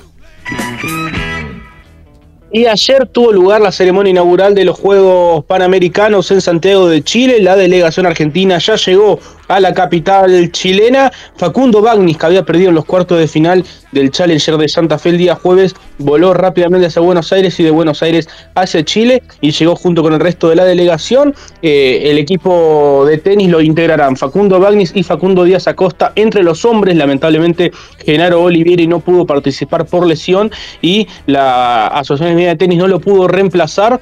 Eh, y entre las mujeres estarán compitiendo Lourdes Carlé, Julia Riera, Martina Capurro y Luciana Moyano, la cordobesa, que se ganó su lugar por haber ganado la medalla de oro en los Juegos Panamericanos Juveniles del año 2021. Guillermo Coria y Mercedes Paz son los capitanes de la delegación en su rol de capitanes de Copa Davis y Billie Jean Cup respectivamente. Y en lo que tiene que ver con el básquetbol, lindos partidos hoy, 16 horas Instituto, reciben el Ángel Sandrina Quinza, el último campeón de la Liga Nacional, los dos últimos campeones de la Liga Nacional de Básquetbol de nuestro país.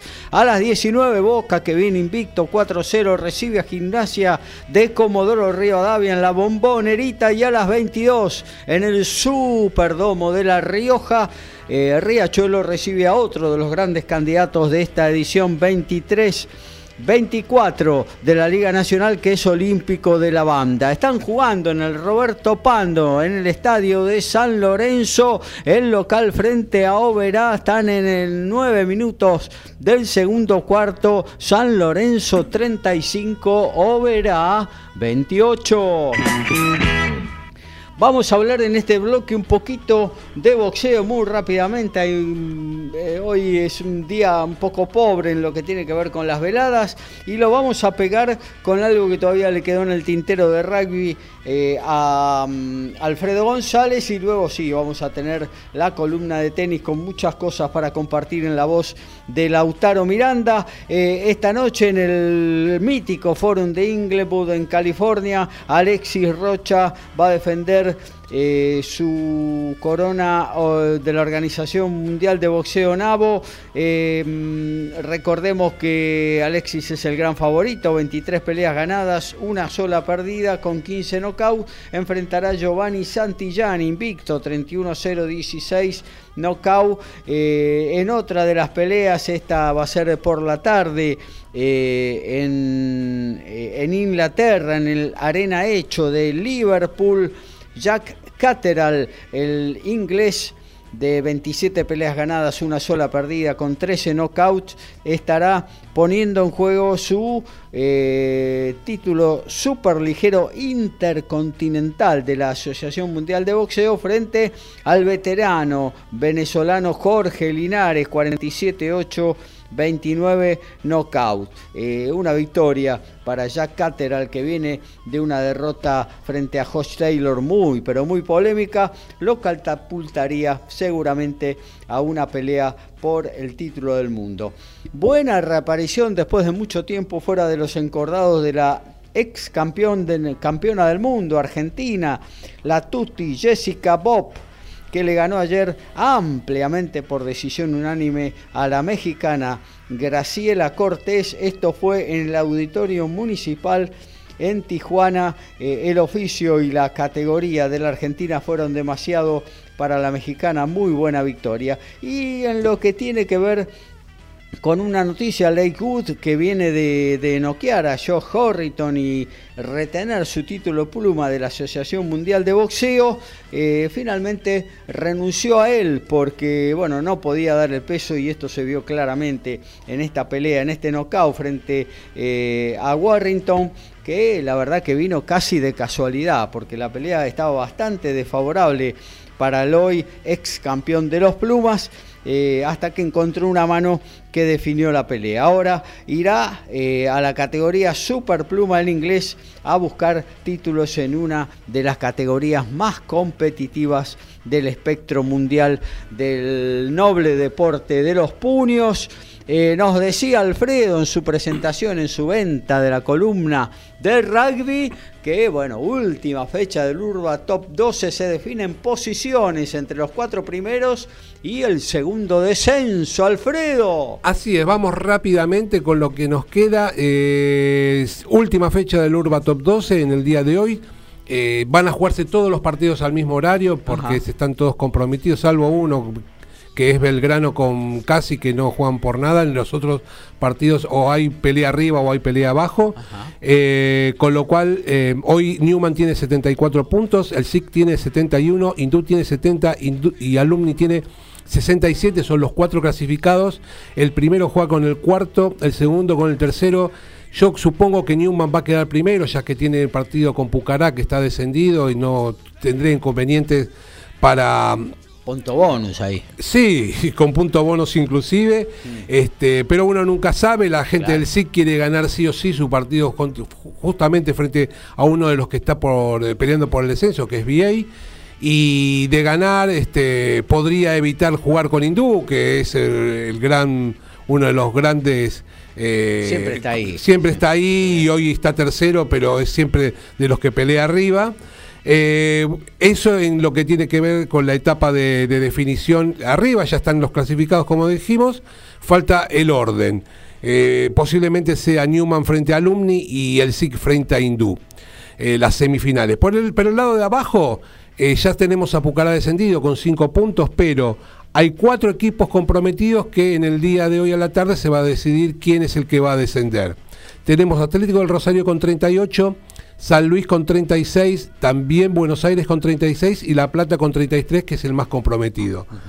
Todos los de arriba, si ganan, inclusive Atlético del Rosario, si empata o hasta si pierde y se dan algunos resultados, zafan.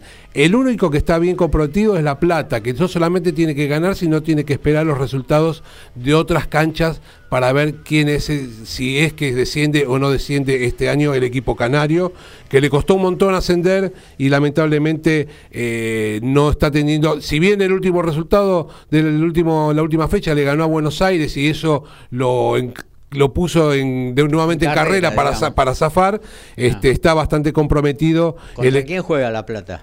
La Plata juega con Alumni. Mm. Y Alumni, la verdad, si está, si bien está eh, clasificado, este quiere subir un poquito. sí, a ver para no jugar contra Newman. Para no jugar exactamente contra Newman, exactamente. Así que bueno, como te decía, los, los otros cinco partidos este, están todos este, ahí jugando por algo. Y para terminar, así damos rápidamente lugar a otras a otros compañeros, como la columna de tenis. Los Pumas 7, bueno, ya están en los Juegos Panamericanos. Eh, van a defender el oro que estuvieron en Perú hace cuatro años, así que viajaron eh, a Santiago de Chile con la noticia de la vuelta de Luciano González, que después de ser parte del 15, bueno, volvió a los 7. Sí, la presencia de Rodríguez Gro, que está con los Pumas jugando el Mundial. Este, como dijimos, Marcos Moneta fue el abanderado en la inauguración y bueno, el rugby se va jugar el 3 y el 4 de noviembre en el Estadio Municipal de La Pitana. Los Pumas son partes del grupo B y van a debutar con Jamaica el viernes a las 12 y 30. El segundo partido van a ser frente a los locales, frente a Chile 17 y 55 y cierran 20 y 50 frente a Uruguay. El día sábado ya se juegan semifinales y finales. Yo creo que si las, eh, se da toda la lógica, Argentina estaría jugando por el oro. Ese partido es a las 18 y 10 del día sábado y a las 19 está la ceremonia de premiación. Muy bien, muchas gracias eh, amigo Alfredo González con todas las novedades del rugby. Em, a ver, vamos eh, Premier League, Manchester City 2 a 0 sobre el Brighton, Julián Álvarez y Jalan los goles del equipo de Pep Guardiola, Newcastle está ganando 3 a 0 al Crystal Palace y Nottingham Forest 1 a 0 al Luton Town. Le veo poca vida en la Premier League. el Napoli cerró su partido en condición de visitante frente al Elas Verona 3 a 1. Em, y a ver, de lo más importante, el Bayern todavía no empezó, 13-30. El, el, básquetbol terminó el primer, el primer, tiempo en el Roberto Pando San Lorenzo le gana 35 a 30 a Oberá Tenis Club básquet, rugby, fútbol, tenis, boxeo, deporte motor y más. Código Deportivo.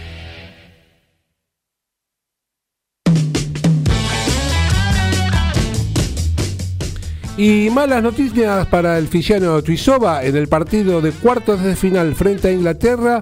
Eh, sufrió una lesión y bastante seria en su rodilla y no podrá jugar por un largo tiempo. El jugador de 29 años que se desempeña como ala y tiene 92 kilos, jugó 5 partidos en este mundial y va a estar afuera de las canchas entre 6 y 8 meses. Se sortearon los cuadros principales de Viena y de Basilea. En Viena, en la capital austríaca, Francisco Cerúndolo es el único argentino que estará jugando el main draw. Estará enfrentando a Mackenzie McDonald eh, de los Estados Unidos en la primera ronda. En caso de ganar, espera por el ganador del duelo entre Ben Shelton, que hoy jugará la final en Tokio y habrá que ver si llega a jugar en Viena, que estará midiéndose el estadounidense a Yannick Sinner en la primera ronda. También Francisco estará jugando allí en Viena el, el cuadro de doble junto al brasileño Rafael Matos, debutan ante Middle Cup y Miss, y también se sorteó el cuadro de Como bien decía, con varios argentinos. Tomás Echeverry se medirá a Sebastián Córdoba en la primera ronda. Eh, también estará jugando Peque Schwarman ante Alex de Miñaur, eh, ante quien viene de perder en Tokio. Y Sebastián Baez debutará ante un jugador proveniente de la clasificación. Sebastián, en caso de ganar la primera ronda, podría medirse a Holger Rune, número uno del torneo, en los octavos de final. Los partidos de hoy del Brasileirao 18:30 Bahía enfrente a Fortaleza, Cuiabá a Goiás 18:30 por ESPN Sao Paulo versus Gremio y a las 21 Botafogo, el puntero frente a Paranaense. Novedades de tenis en la voz de Lautaro Miranda. Bueno, Gaby, un saludo nuevamente para toda la audiencia. Eh, tenemos para comentar lo que tiene que ver con el Challenger de Santa Fe, principalmente, que es a lo que nos atañe la actividad esta semana. Allí Mariano Nabón, el tenista de 9 de julio, eh, está completando una grandísima semana nuevamente, así como la semana pasada ganó en el Challenger de Buenos Aires, allí en el Racket Club de Palermo, el domingo superando a Federico Coria en la final. Fue para Santa Fe, fue en auto, eh, no, no, no fue en avión, fue en auto, llegó a la capital santafesina e Ilva triunfos, perdió ante Alex Barrena el primer set en la primera ronda y desde entonces todo en sets corridos ante rivales de fuste, eh, porque venció a Francisco Comesaña en, en, la segunda ronda, un Comesaña que es uno de los mejores jugadores de la temporada, y también a Tomás Barrios Vera, eh, tanto Comesaña como Barrios Vera están los dos muy muy cerquita de entrar al top 100, Comesaña está 115, Barrios Vera está 104, eh, y Nabone hasta hace una semana estaba 190. Eh, es decir, que la lógica indicaría que Nabone debería perder esos dos partidos y sin embargo los ha ganado de muy buena manera. El día de ayer superó a Tiago Montero, al brasilero que siempre es protagonista en estos torneos. Un Tiago que había, le había ganado a Bagni 6-0, 6-2 el día jueves. Y bueno, ayer Nabone le ganó 7-5, 6-4 y de esta manera eh, Mariano está en una nueva final. Va por su quinto Challenger esta temporada, lo que sería el récord. Nadie ha ganado eh, más de, de, cuatro títulos Challenger este año. Eh, el récord total eh, lo tiene Talon Grigsport en el 2021, actual 25 del mundo, el holandés, que aquella temporada ganó 8. Eh, pensar que Sebastián Baez ganó 6 Challengers esa temporada y el holandés lo dejó abajo. Y bueno, Mariano va por el quinto el día de hoy, no antes de las 15 horas de la Argentina. El partido se podrá ver por Fox Sports 2. Del otro lado estará el italiano Andrea Pellegrino un tenista muy bueno, eh, duro como, como todo italiano, corre todas las pelotas, eh, no va a ser un partido fácil, pero me parece que dentro de lo que tenía Nabone esta semana es un poco, uno no, no quiere por supuesto subestimar, en el tenis puede pasar de todo, pero me parece que ha superado rivales más complejos que, Pellegrino esta semana, porque me parece que tanto Monteiro como Barrios Vera como Comesaña, al menos en este momento actual, son más que, que Pellegrino, pero bueno, de todos modos los partidos hay que jugarlos, una final, los nervios son diferentes, eh, todo es diferente el día de hoy. De hecho, bueno, Mareno ha tenido partidos de noche contra Comesaña y contra Barros Vera. Ayer contra Tiago Montero ya también era sobre la tarde. Hoy le tocará jugar a las 3 eh, pm, por lo cual también hay condiciones diferentes, mientras que Pellegrino ha jugado prácticamente toda la semana en este horario, está un poco más aclimatado. Eh, llega con un poquito más de descanso porque ayer ganó un partido rápido ante el Checo Copriva, el jueves en los cuartos de final ante Federico Coria. Eh, ganó por retiro del número uno del cuadro, un Federico que ya había llegado medio al límite y se retiró promediando el segundo set. Así que Pellegrino viene con pocas horas en cancha, lo cual a veces puede ser muy bueno, a veces puede ser muy malo, no determina nada, pero sí es cierto que si el partido se estira, creo que ahí el italiano podría tener una ventaja, porque además Nabone viene con eh, la semana del racket a cuestas. Y Nabone, además, que de los últimos 15 partidos que jugó, ganó 14, porque ganó el Challenger de Santa Cruz de la Sierra, después metió primera ronda en el Challenger de Antofagasta, luego ganó en el racket la semana pasada y ahora está en una final en Santa Fe, así que es es uno de los jugadores del momento. Está enrachado el de 9 de julio, que además va por su segundo título en Santa Fe, porque en el mes de julio se hizo el primer Challenger en toda la historia de la provincia, allí justamente en la misma sede, en el Santa Fe Lawn Tennis Club, a orillas del río Paraná, y eh, ahora está, en aquella ocasión le ganó el título en la final a Daniel Vallejo, al paraguayo, y ahora está a punto de, ganar por segunda vez allí en Santa Fe. Un tenista realmente, Gaby, que eh, el año pasado jugó la final en Corrientes. Luego hizo final la semana siguiente en el Tenis Club Argentino. Luego jugó la final en Villa María, en Córdoba. Este año campeón en Santa Fe, campeón en el racket, ahora está en una final acá de vuelta en el Santa Fe Lawn Tennis. Realmente le va muy bien jugando en la Argentina y eso, eso está buenísimo porque alienta eh, a que haya más eh, organización de, este tipo de torneos en nuestro país. En este caso, tanto el primero de Santa Fe como este actual, como el de Villa María el año pasado, son de la asociación los torneos, no, no, es de una iniciativa privada. Eh, entonces, no hay un fin de lucro ahí y, la asociación lo que busca es brindar un poco de competencia a los tenistas argentinos para que puedan sumar puntos necesarios para, para el ranking. Solo para poner en contexto, Nabone eh, cuando jugó la final en Corrientes, su primera final Challenger el año pasado en Corrientes, estaba fuera de los 500 mejores tenistas del mundo. Luego, cuando entró a, cuando jugó la final en Villa María, estaba alrededor del puesto 330, después hizo semifinales en el Challenger de Buenos Aires, que perdió contra Juan Manuel Cerúndolo, y si gana hoy se pondrá 120 del mundo. En un año, eh, obviamente le ha ido muy bien en, toda la temporada, ganó un torneo muy importante en Poznan, en Polonia, pero digo, principalmente el grueso de los puntos de Nabone los ha conseguido jugando en la Argentina. Eso está buenísimo y me parece que además eh, es uno de los candidatos, te digo, a un wildcard en el ATP de Córdoba o en el ATP de Buenos Aires. Falta mucho, recién es en el mes de febrero, falta eh, cuatro meses, pero me parece que está en carpeta, porque además es un jugador sumamente carismático, enciende al público.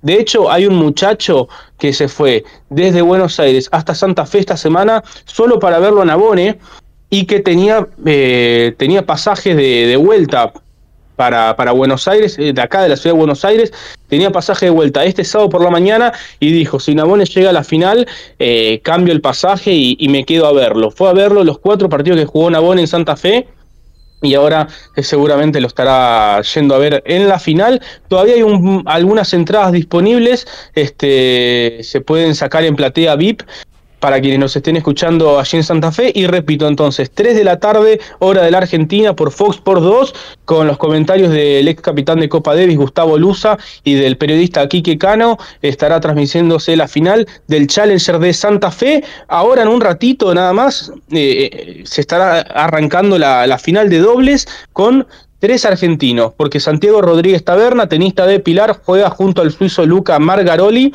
y estarán buscando el título ante Franco Agamenone, el pulpo, que representa a Italia, es Río Cuarto Córdoba, que está jugando junto al, muchacho de Jeva, Mariano Kestelboim, que también una situación rara porque Kestelboim había dejado de jugar al tenis, ahora volvió, le está metiendo un poco de pila al dobles y bueno, está en la final junto a Franco Agamenone esta semana. Ayer le ganaron a la pareja número uno del cuadro, los campeones acá en el racket, eh, Diego Hidalgo de Ecuador, Cristian Rodríguez de Colombia, la verdad un resultado bastante sorpresivo. Y bueno, Agamenón y Kestelboim van ante Margaroli y Rodríguez Taberna por el título. Allí en Santa Fe se puede ver por Challenger TV en la página oficial de la ATP. Y a continuación, a las 3 de la tarde, la gran final de dobles entre eh, Mariano Nabone y Andrea Pellegrino, como dije antes, por Fox Sports 2. Eh, también, bueno, Gaby, por supuesto que continúa el circuito ATP con eh, los torneos de Tokio, donde Ben Shelton y Aslan Karatsev van a estar definiendo el título en la madrugada de nuestra madrugada de domingo. ¿Te acuerdas, Gaby, que te había mencionado el muchacho Mochizuki, el que le había ganado Tomás Echeverry? Sí. Eh, que te había comentado que era una joven promesa del Japón. Bueno, resulta que este muchacho 20 años, fue número uno junior ya hace 3 años y le había costado un poco el salto, había jugado 5 partidos a nivel ATP, había perdido todos. Bueno, esta semana le habían dado un wildcard allí en Tokio, sorprendió, le ganó a Echeverry y en la segunda ronda del torneo dio la gran sorpresa y bajó a Taylor Fritz, número 8 del mundo, le ganó 7-6 en el tercero, sorpresa mayúscula de Mochizuki allí en Japón y como si fuera poco, después el japonés le ganó a Popirin, al australiano, 7-5 en el tercero en los cuartos de final y llegó a las semifinales. Hoy se desinfló, perdió ante Aslan Karatsev, pero eh, tremenda semana del, del nacido en Kawasaki. Que, que, bueno, llegaba por fuera del top 200 y se irá en el puesto 130 del ranking ATP, un jugador por el cual la verdad uno no esperaba mucho, le ganó a Echeverry, acto seguido le ganó a un top 10 como Taylor Fritz y bueno, llegó hasta las semifinales. Eh, finalmente la definición estará a manos de Ben Shelton, que va por su primer título a nivel ATP, el semifinalista del Abierto de Estados Unidos, ante el ruso Aslan Karatsev. Interesante final para un ATP 500 entre dos no cabeza de serie en este torneo. Eh, definiendo un torneo que tenía figuras importantes, porque había eh, aproximadamente 10 tenistas dentro del top 20 jugando este torneo, y bueno, la definición quedó en manos de ellos dos. También, como comentaba antes, se está jugando en Amberes, allí Sasha Bublik, el kazajo, ya está en la final, superó hoy al alemán Marterer, y eh, definirá el título mañana, espera por Pass o Fields, un Pass que eh, en una temporada muy irregular podría llegar a estar en una nueva final. Y después en Estocolmo, Gael Monfils, el francés, ayer superó a su compatriota Adrián Manarino para meterse en una semifinal por primera vez después de 18 meses. Lo había logrado en Adelaida, en Australia, en enero del 2022 y después de 18 meses Gael Monfils está en la semifinal. Es el semifinalista de mayor edad en la historia del torneo de Estocolmo. El récord lo tenía el australiano Ken Roswell, que en 1970, con 36 años, se, había metido entre los cuatro mejores. Bueno, Gael superó este récord de la leyenda australiana y está en semifinales. Se estará midiendo al serbio Laszlo Yere y ya espera en la final el ruso Pavel Kotov, que viene desde la clasificación. Y para cerrar, Gaby, haciendo un, macheo con lo que tiene que ver con los Juegos Panamericanos, no está todavía el cuadro, pero eh, justo nos coincidió con el partido de Boca, pero pudimos pispear un poquito y un momento súper interesante en la ceremonia inaugural con Fernando González y Nicolás Mazú, los héroes de, Atenas 2004 para Chile en aquellos Juegos Olímpicos en los cuales Mazú ganó la medalla de oro individual, González ganó la medalla de bronce individual y juntos ganaron la medalla de oro en dobles.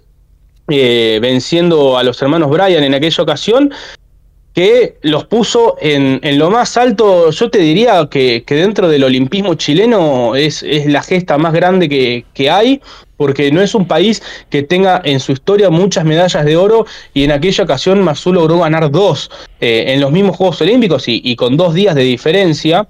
Eh, y bueno, sin lugar a dudas que son los grandes ídolos de, Chile en, el aspecto olímpico, muy por encima del chino Ríos, quien incluso en alguna ocasión ha rechazado ser el abanderado de la delegación chilena en los Juegos de, de Sydney 2000.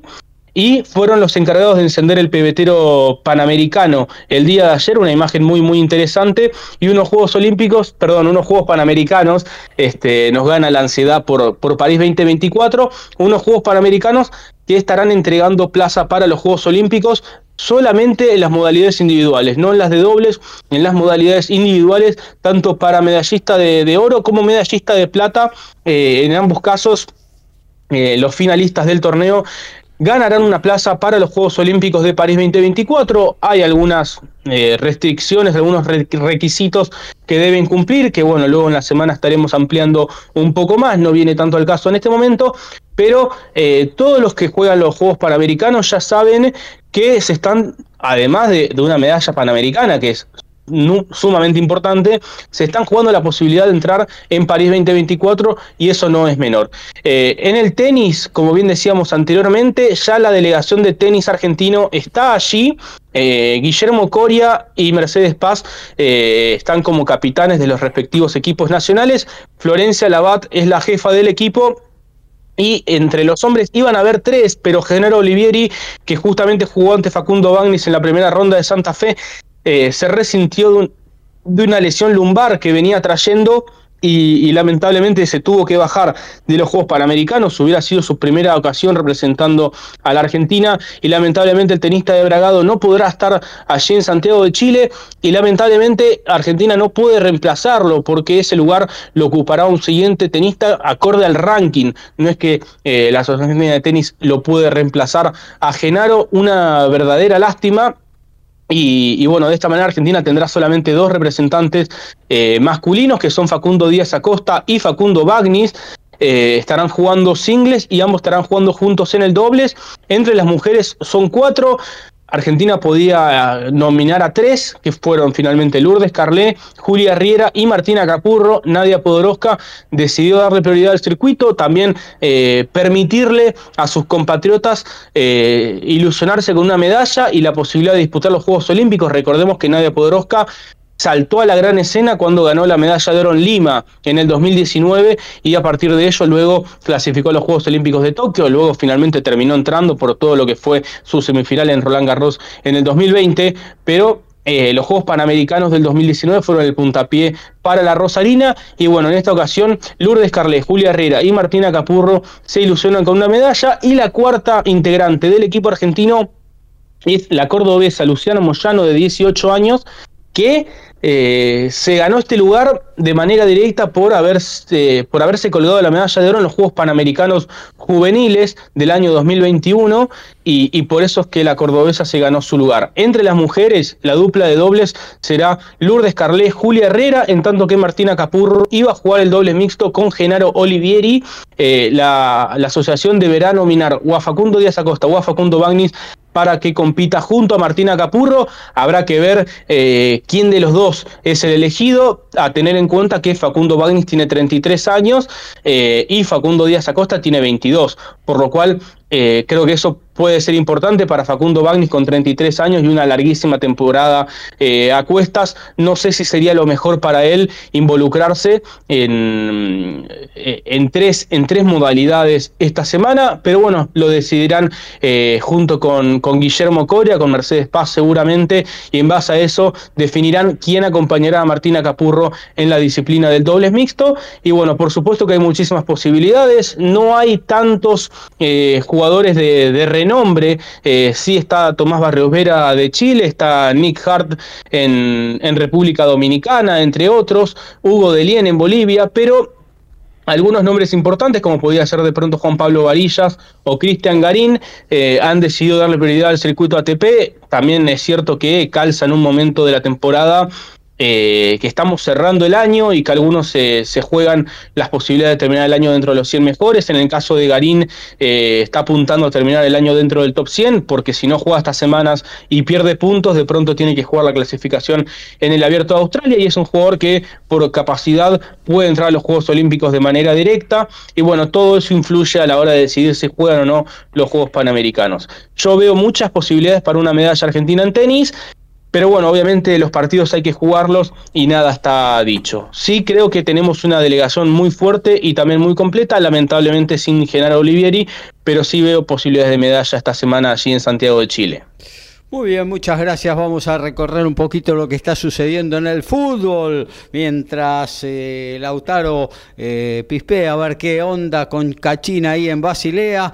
Eh, recordemos el clásico de Liverpool, lo ganó el Liverpool con dos goles de Mohamed Salah al Everton 2 a 0. El Manchester City está ganando ahora 2 a 1 al Brighton. El Newcastle golea 4 a 0 al eh, al Crystal Palace. El Nottingham Forest convirtió su segundo gol, está ganando 2 a 0 al Luton Town. Eh, y bueno, nada más de relevancia en lo que tiene que ver con el, eh, con el fútbol. pasamos al básquetbol, tercer cuarto, comenzó el segundo tiempo, un minuto. San Lorenzo 35, Oberá Tenis Club de Misiones 30 y algo de tenis, amigo.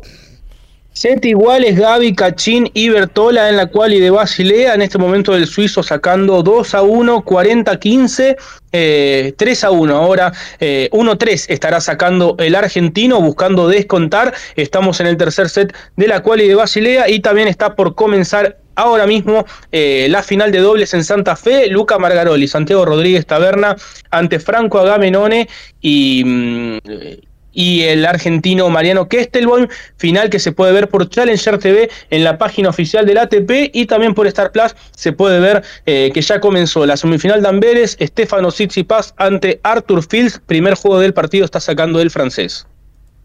Somos pasionales, tenemos buena onda y también nos calentamos. Sumate a Código Deportivo. Somos como vos.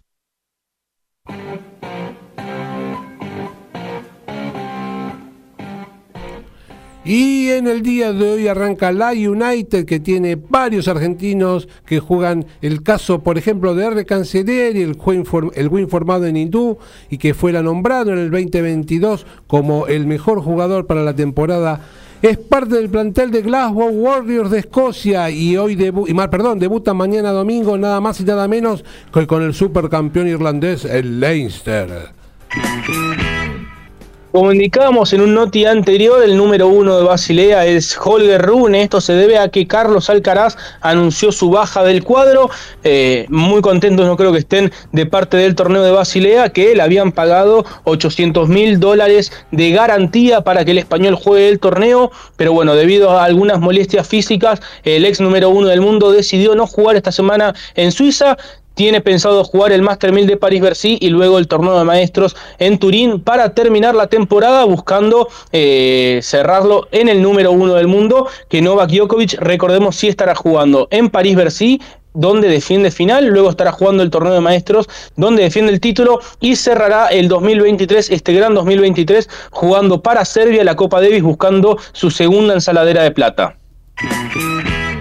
Una lamentable noticia llega de Inglaterra. Ha fallecido a los 86 años de edad Bobby Charlton, Sir Bobby Charlton, ¿eh? cuatro mundiales con la selección de Inglaterra, campeón con la misma en el año 1966 en su país, el único campeonato del mundo que ganó Inglaterra. Desarrolló 19 años de carrera como jugador en el Manchester United, una verdadera leyenda y bueno, ha integrado eh, ahora ese eh, grupo junto a otras leyendas como George Best y Dennis Lowe que también ah, nos han dejado. Bueno, nos vamos a meter un poquito con el automovilismo. ¿eh? Vamos a, mm, poner en superficie una muy buena noticia, porque Marco Siever que corría junto a Adrián Chile y Alejandro García, eh, consiguió el título de la European Le Mans Series en la clase LMP3 con el Oreca del Cool Racing eh, ayer en las cuatro horas de Algarve que se desarrollaron en el circuito eh, portugués de Portimao. Eh, una carrera bastante accidentada, cinco neutralizaciones, lluvia de por medio, accidentes, un coche incendiado sin consecuencias eh, que lamentar. bueno, con el cuarto puesto que lograron Marco Siever y, sus compañeros, que ya de las cuatro carreras anteriores habían triunfado en tres, habían quedado en inmejorables condiciones, con un séptimo puesto ya lograban el título, terminaron cuartos en una carrera que ganó eh, el Duquesne de, de Thorsten Kras, Leonard Weiss y Oscar eh, Tunjo. Em, esto fue en el WTM del Rinaldi Racing, eh, que habían, venían de ser excluidos justamente en Spa, donde también habían logrado eh, ganar. José María López en la misma carrera, pero en otra clase, en la LMP2, la mayor de la European Le Mans Series, consiguió el cuarto puesto, el cuarto puesto eh, acompañado por Vladislav Lonkon y Rechad de Jerus. Em, em, hoy va a haber 14.45 una clasificación y mañana se cierra el torneo, la temporada en el mismo circuito pero con las 4 horas de Portimao. TCR Sudamérica, linda categoría, me encanta. Eh, deberá eh, subir el parque para el año que viene, 16 coches corren por ahora solamente penúltima carrera va a ser en Velocità, ya están eh, haciendo entrenamientos, hoy clasificaron eh, la pole position eh, ahí en Mogisquau, Huacu, en la localidad brasileña, fue para justamente el local Rafael Reis con 1.32.918 milésimas, tercero Rafael Suzuki, cuarto Galit Osman, perdón, tercero Galit Osman, eh, todos brasileños. Eh, cuarto se insertó el puntero del campeonato, que es eh, Ignacio Montenegro, el argentino, a 423 milésimas. Domingo va a haber dos carreras a las 10 horas y a las 12.53. Se viene la Fórmula 1, un nuevo episodio en Austin, en Texas. y bueno, ayer se realizó la prueba de clasificación, el mejor tiempo lo había hecho, ¿quién si no? Max Verstappen pero bueno, se fue eh, de más con las cuatro ruedas en una de las curvas del muy lindo circuito eh, norteamericano, con lo cual le fue quitado el tiempo, terminó siendo la pole position Charles Leclerc con su Ferrari vigésimo segunda pole position del piloto francés, la tercera de este año, ya había conseguido ese honor en Bakú y en Spa Francorchamps. Y bueno, lo secundaron Lando Norris con el McLaren, anda bien, ¿eh? la escudería de Grove está ahí cerquita, en cualquier momento pega un batacazo, tercero Louis Hamilton con Mercedes, cuarto la otra Ferrari con Carlos Sainz, quinto Russell con Mercedes, sexto Red Bull con Max Verstappen. Va a ser picante estas tres primeras filas en la largada que va a suceder el domingo a las 10 de la mañana. La vas a ver por Star Maris, también por Fox Sport 2. Completan los 10 primeros. Pierre Gasly, Esteban Ocon, los dos con Alpine, el otro Red Bull de Sergio Choco Pérez y por último Oscar Piastri con el segundo McLaren. Eh, por último, decimos que el 4 y 5 de noviembre está, prevista, está previsto que el TC2000, la categoría más tecnológica de Sudamérica, se presente en el Autódromo El Sonda de San Juan, hoy bautizado como Eduardo Copel, una leyenda del automovilismo argentino. Pero bueno, se realizó una inspección por parte del CDA, el sonda hace rato que no se utiliza para categorías nacionales, hay que hacerle un montón de mejoras, eh, ayornarlo, modernizarlo. Y bueno, por eso la Comisión Deportiva Automovilística del ACA se apersonó junto a Tango Motorsport, quien gerencia la categoría del TC2000, eh, para ver cómo iban las obras y el resultado parece ser que no fue demasiado positivo. El comunicado que emitió la CDA dice que las obras están bastante atrasadas. Se pautó una visita para meses, eh, para mm, los próximos días, pero se ve con bastante dificultad que dentro de 15, 20 días esté todo terminado, así que me parece que el son de San Juan va para el año próximo eh, y bueno, esto de recuperar eh, autódromos tan clásicos como este de San Juanino eh, quedará para el año próximo, pero bueno, es una buena iniciativa del Tango Motorsport y del TC 2000. Vamos rápidamente también a hablar algo de básquetbol porque se está desarrollando la Liga Nacional. Obras consiguió su primera victoria en el Fortín de las Morochas frente a Argentino de Junín.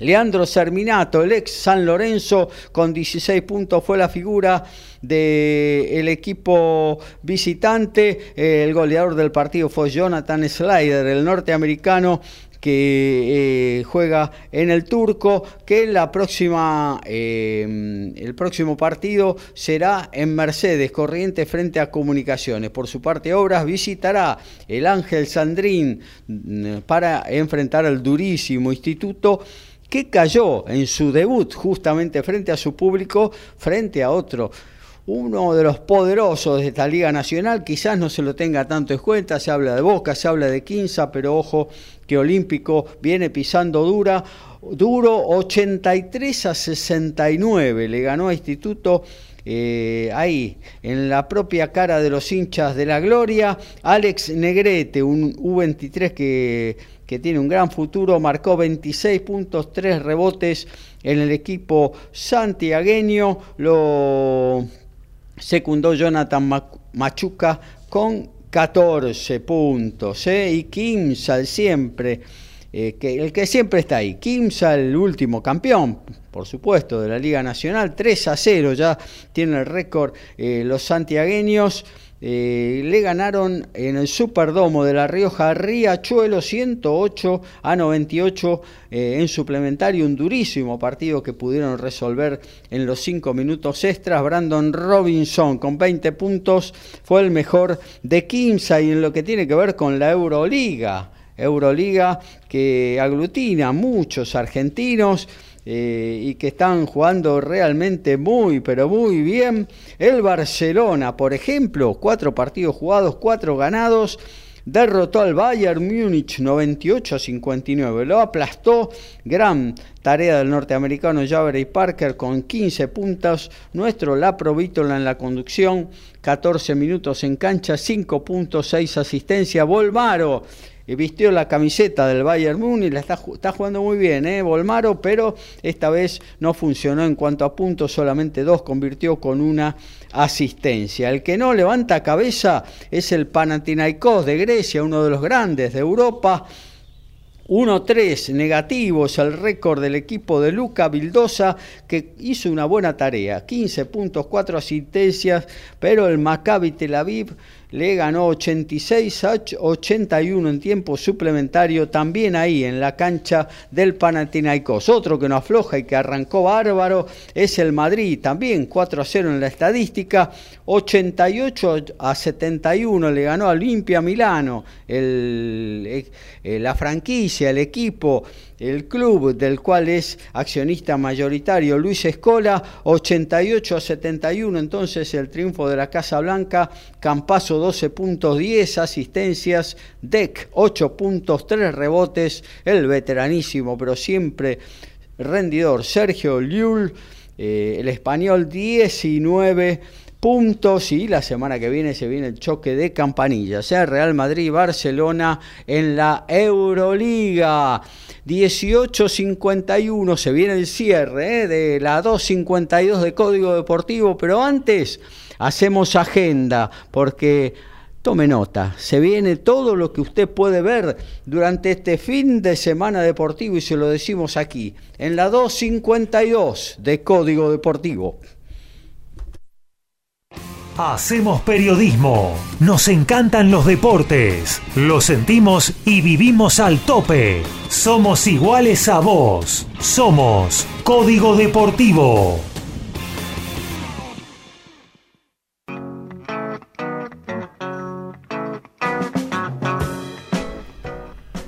Y como comentamos, eh, última fecha del Urba Top 12 a las 15 y 30 Atlético del Rosario, casi Belgrano, Cuba Hindú, Pucará Newman, SIC Buenos Aires, todos por estar más.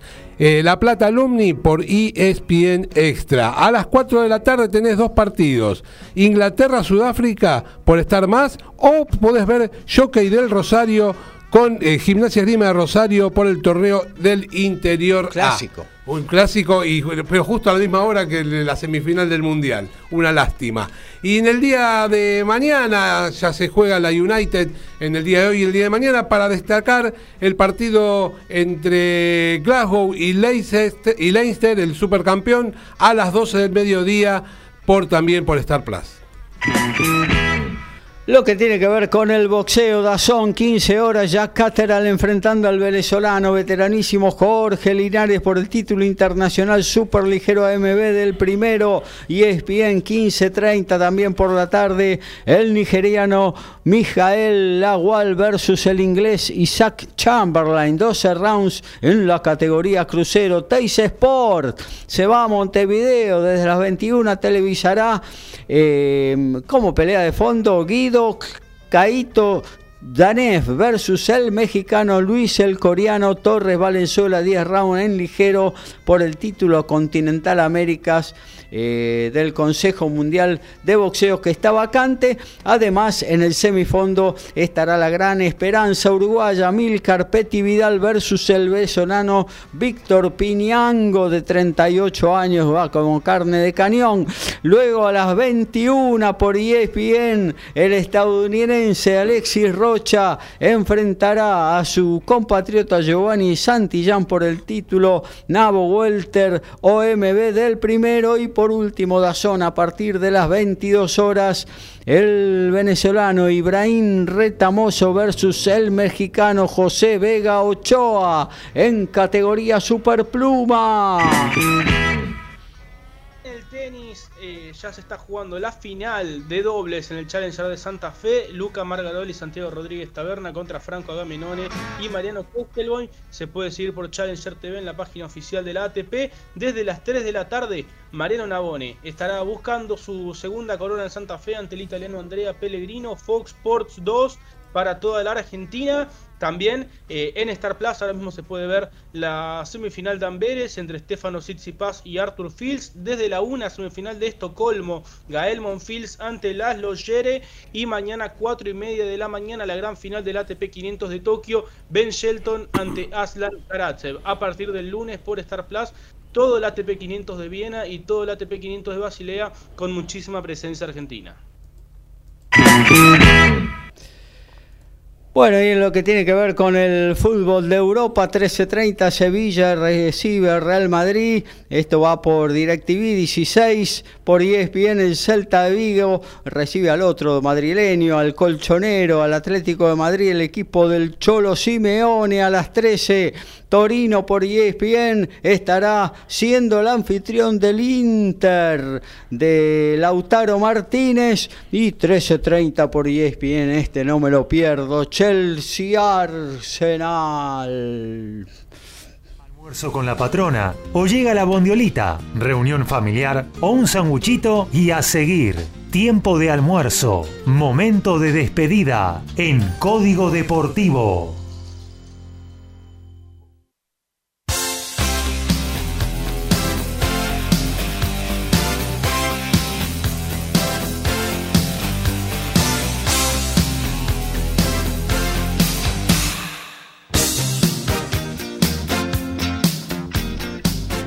Y bueno, nos vamos, ¿eh? nos vamos a reencontrar el próximo sábado a las 22 eh, horas para hablar de deportes, ¿eh? para vivirlo, para sentirlo y para informarlo a todos nuestros queridos oyentes. Vamos a hablar, como siempre, de, del fútbol, del tenis, de boxeo, de automovilismo, de rugby y bueno, todo en este verdadero polideportivo que es nuestro ciclo tanto los miércoles como los sábados. Amigo Alfredo González, un gusto haber compartido una nueva edición de Código Deportivo. La verdad que el gusto es mío compartir con ustedes este, este estas lindas dos horas de deporte que tanto nos gusta a todos.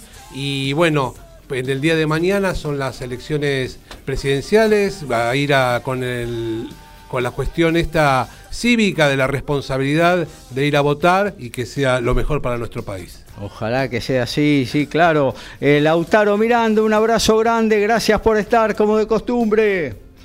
Abrazo grande Gaby, Alfredo, un saludo grande para toda la audiencia. Dieron las palabras del especialista en rugby, nuestro compañero Alfredo. Y bueno, ojalá que sea lo mejor para nuestro país. Eh, bueno, nos estamos reencontrando el próximo miércoles y por supuesto desde las 3 de la tarde por Fox Sports 2, la gran final del Challenger de Santa Fe. Posiblemente el último torneo profesional del año en la Argentina entre los varones, luego entre las mujeres queda el Argentina Open femenino. Eh, y bueno, con eso ya cerraríamos la temporada 2023. Un saludo grande para todos y que tengan un muy lindo sábado, un muy lindo domingo.